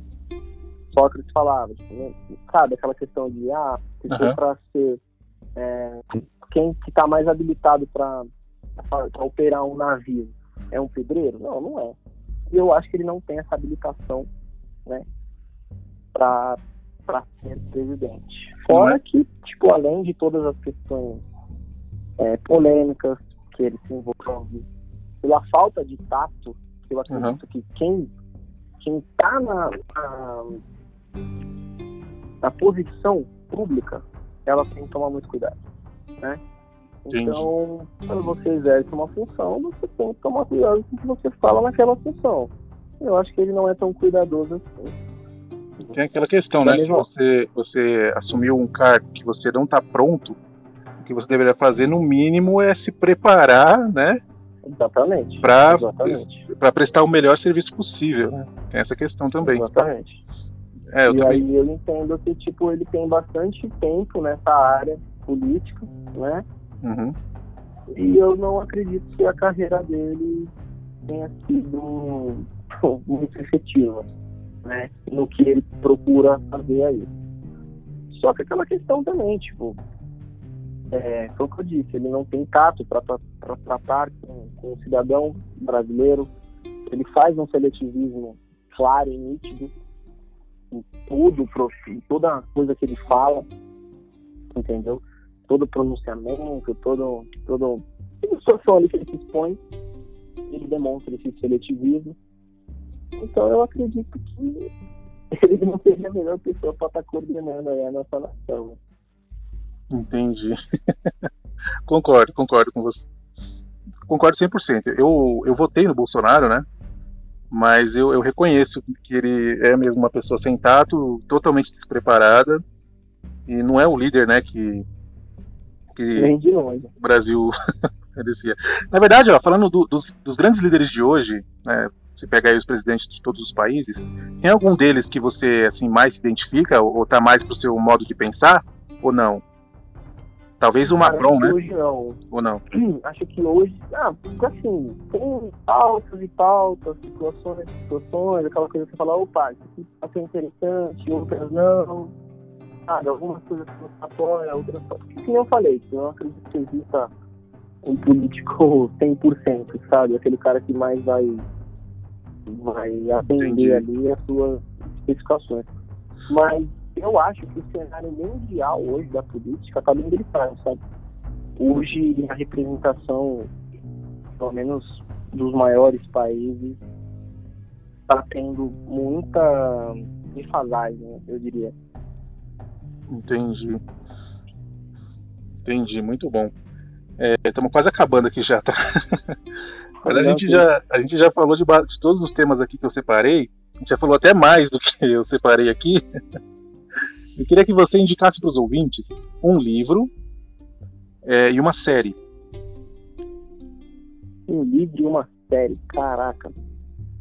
Bom, já que a gente falou tanto de uma série, eu acho que a série ideal, principalmente para esse tema, é Olhos que Condenam. Pô, não tem como, cara. Acho que se o cara tiver ali um mínimo engajamento essa questão racial ou curiosidade mesmo, né? Nessas, nessas questões policiais, nessas questões do que o mundo tem vivido, é até uma questão muito atual, eu diria. Eu acho que Olhos que Condenam, mediante ao tema, até teria outras, mas acho que mediante ao tema, é uma, uma série muito muito adequada. Agora, livro, cara. Livro. De livro você manda. Lá, deixa, eu... é, deixa eu tentar não ser tão historiador. Deixa eu tentar buscar algum livro diferenciado aí, né? Que seja.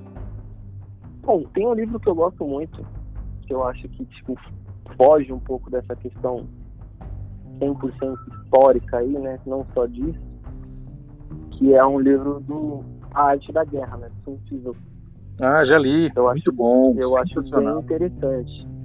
Agora, assim, né? Tipo, foge um pouco do tema. Não, de boa. Agora, né? Tipo, é um livro, é um livro bacana, é um livro que eu, eu recomendaria para quem gosta assim de, de ler uma, um, um livro diferenciado, né? E um livro também que assim é um pouco de diferente, né? É meio que autoajuda. Deixa eu só pegar o nome dele aqui. Uhum. É... Caraca, eu preciso lembrar o nome do livro, cara. Pera. Eu preciso. É um livro que eu li e gostei muito.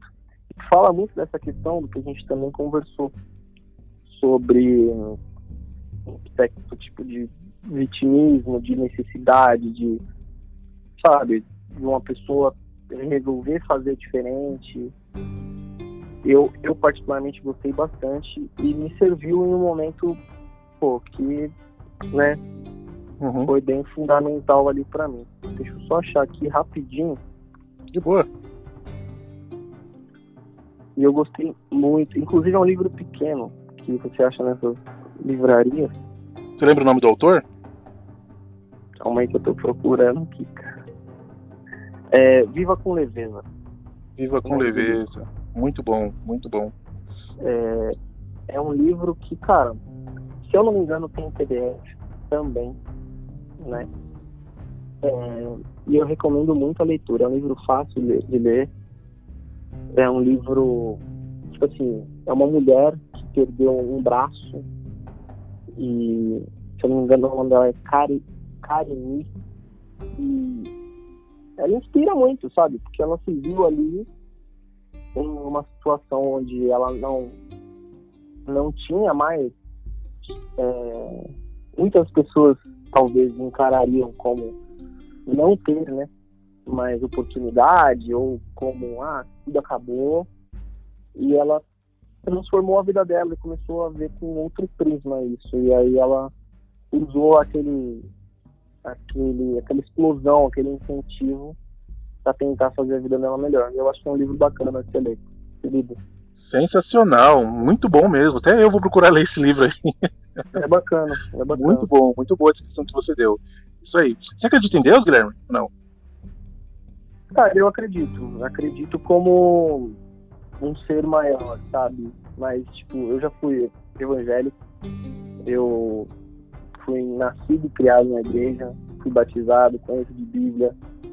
Só que hoje eu acredito, assim, é uma opinião minha, né? Não exclusivamente minha, que eu acredito que a religião sei lá, ela meio que limita, sabe? E tendo em vista assim, muitas pautas do que a gente conversou uhum. sobre essa questão, né, de racismo, de política, de pô, de tudo isso, sabe? Eu acho que a, a religião ela acaba limitando esses debates, essas conversas. Às vezes ela até justifica quem eu estava falando, né?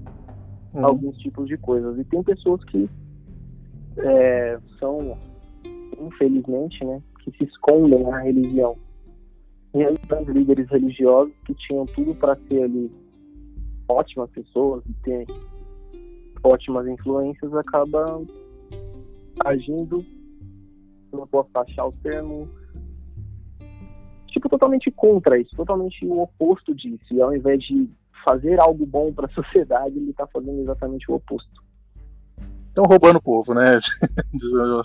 É. Mais ou menos isso, né? É mais ou menos isso. Concordo com você quando você disse que a, a visão religiosa ela limita muito é, o, o, debate, né? Eu, você está falando com um cara que é extremamente religioso. É, então, bastante. achei interessante. É, tipo, bastante mesmo. Tipo, a ponto de no meu Facebook não tem nem foto minha, só tem fotos de coisas bíblicas, mensagens devocionais e tal. Então, mas é. É, essa é a diferença, né? Porque, tipo, aqui eu tava. O próprio Danilo, amigo nosso, né? Uhum. Eu acho que ele é uma referência muito disso, porque é, eu sempre conversei com ele diversos aspectos políticos, econômicos, sociais. E ele foi um cara que, tipo, tinha uma visão muito. Mente aberta, né? Res... No começo, não, cara. Muito pelo contrário. Eu conheço o Danilo desde 2013. E ele era, ele era bem restringido a essas, essas questões, sabe? Uhum. E hoje, vendo a evolução dele, eu falo, caramba, cara, ele é muito exemplo, ele é muito exemplo mesmo. Porque muitas das vezes o povo não sabe como lidar, sabe? Com essa questão política e acha que, tipo assim, ah, porque o pastor falou, eu tenho que acatar, eu tenho que, tem que ser assim, eu tenho que aceitar. E eu acho que, pô, século XXI, sabe? Uhum. Você não precisa literalmente ser cego e só ficar abraçando o que algum líder religioso te passa. Eu acho que se eu posso dizer, né, que alguma coisa bíblica é que Jesus pregava o amor, né? Uhum. E acho que as pessoas esquecem muito disso. Então, é, o amor é o dom maior. Então, sem o amor, tem, tem outro dom, né, que aplica. E acho que as pessoas esquecem muito disso, sabe? Principalmente na questão de homofobia, na questão de contrariar a sua ideia. Então, são poucos, e é muito interessante você estar tá fazendo isso, esse podcast, essa, essa conversa, né? É uma conversa de aceitar ou não uma opinião, uhum. porque mostra que você não, não se limita a, a, um, a um rito, né? a uma situação religiosa, a um líder, e ficar limitado àquilo. Não, foi interessante saber novas ideias, novas é, opiniões, e se necessário for mudar, né? Porque eu não acredito que seja um problema. Entendi, muito bom. Bonita a sua visão. Você passa muita, muita esperança né, na, nas suas palavras. Isso tudo é muito bonito. A gente percebe que é uma pessoa que acredita né, no, no melhor das pessoas e no melhor da humanidade. Isso tudo faz muita diferença, cara, por incrível que pareça. Ensine isso para os seus filhos. Eu gosto dessa ideia porque tipo, tem uma frase que eu acho que é bem interessante que ela fala o otimista ele é um tolo, né? Uhum. É, o pessimista já morreu.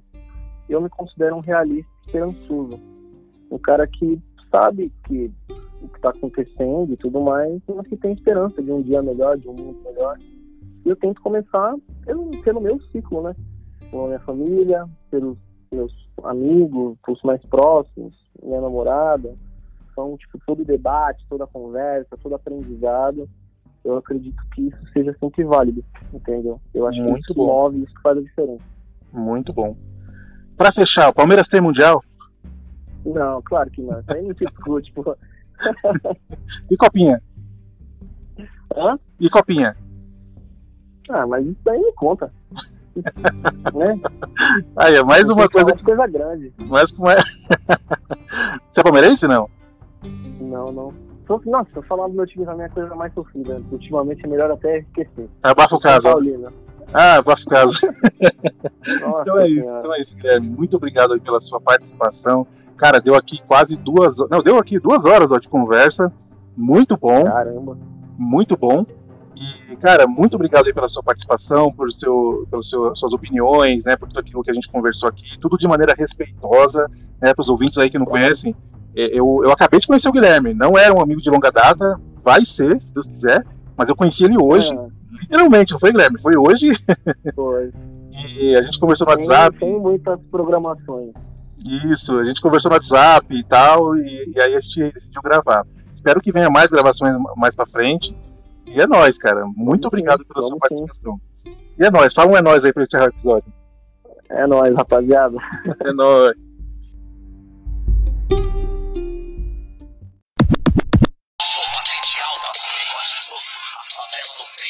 trilha tá no bolso. excelência em pautam longe do fosso. As minhas em calça não digere o caroço, mas foda-se. Desci pra pista, um like pra cada merda que louco diz. ele diz que eu sou comunista. Vocês não precisam de pau, precisa de analista. Eu vim na rindo sem tal, berço dos terroristas. Mandando bronca, companheiros tronca. Tomei tanto que quase viro o MC da Conca. Se eles armar bloqueio, a gente saca pra desmontar. Porque eu não respondi os otários, digo agora contar.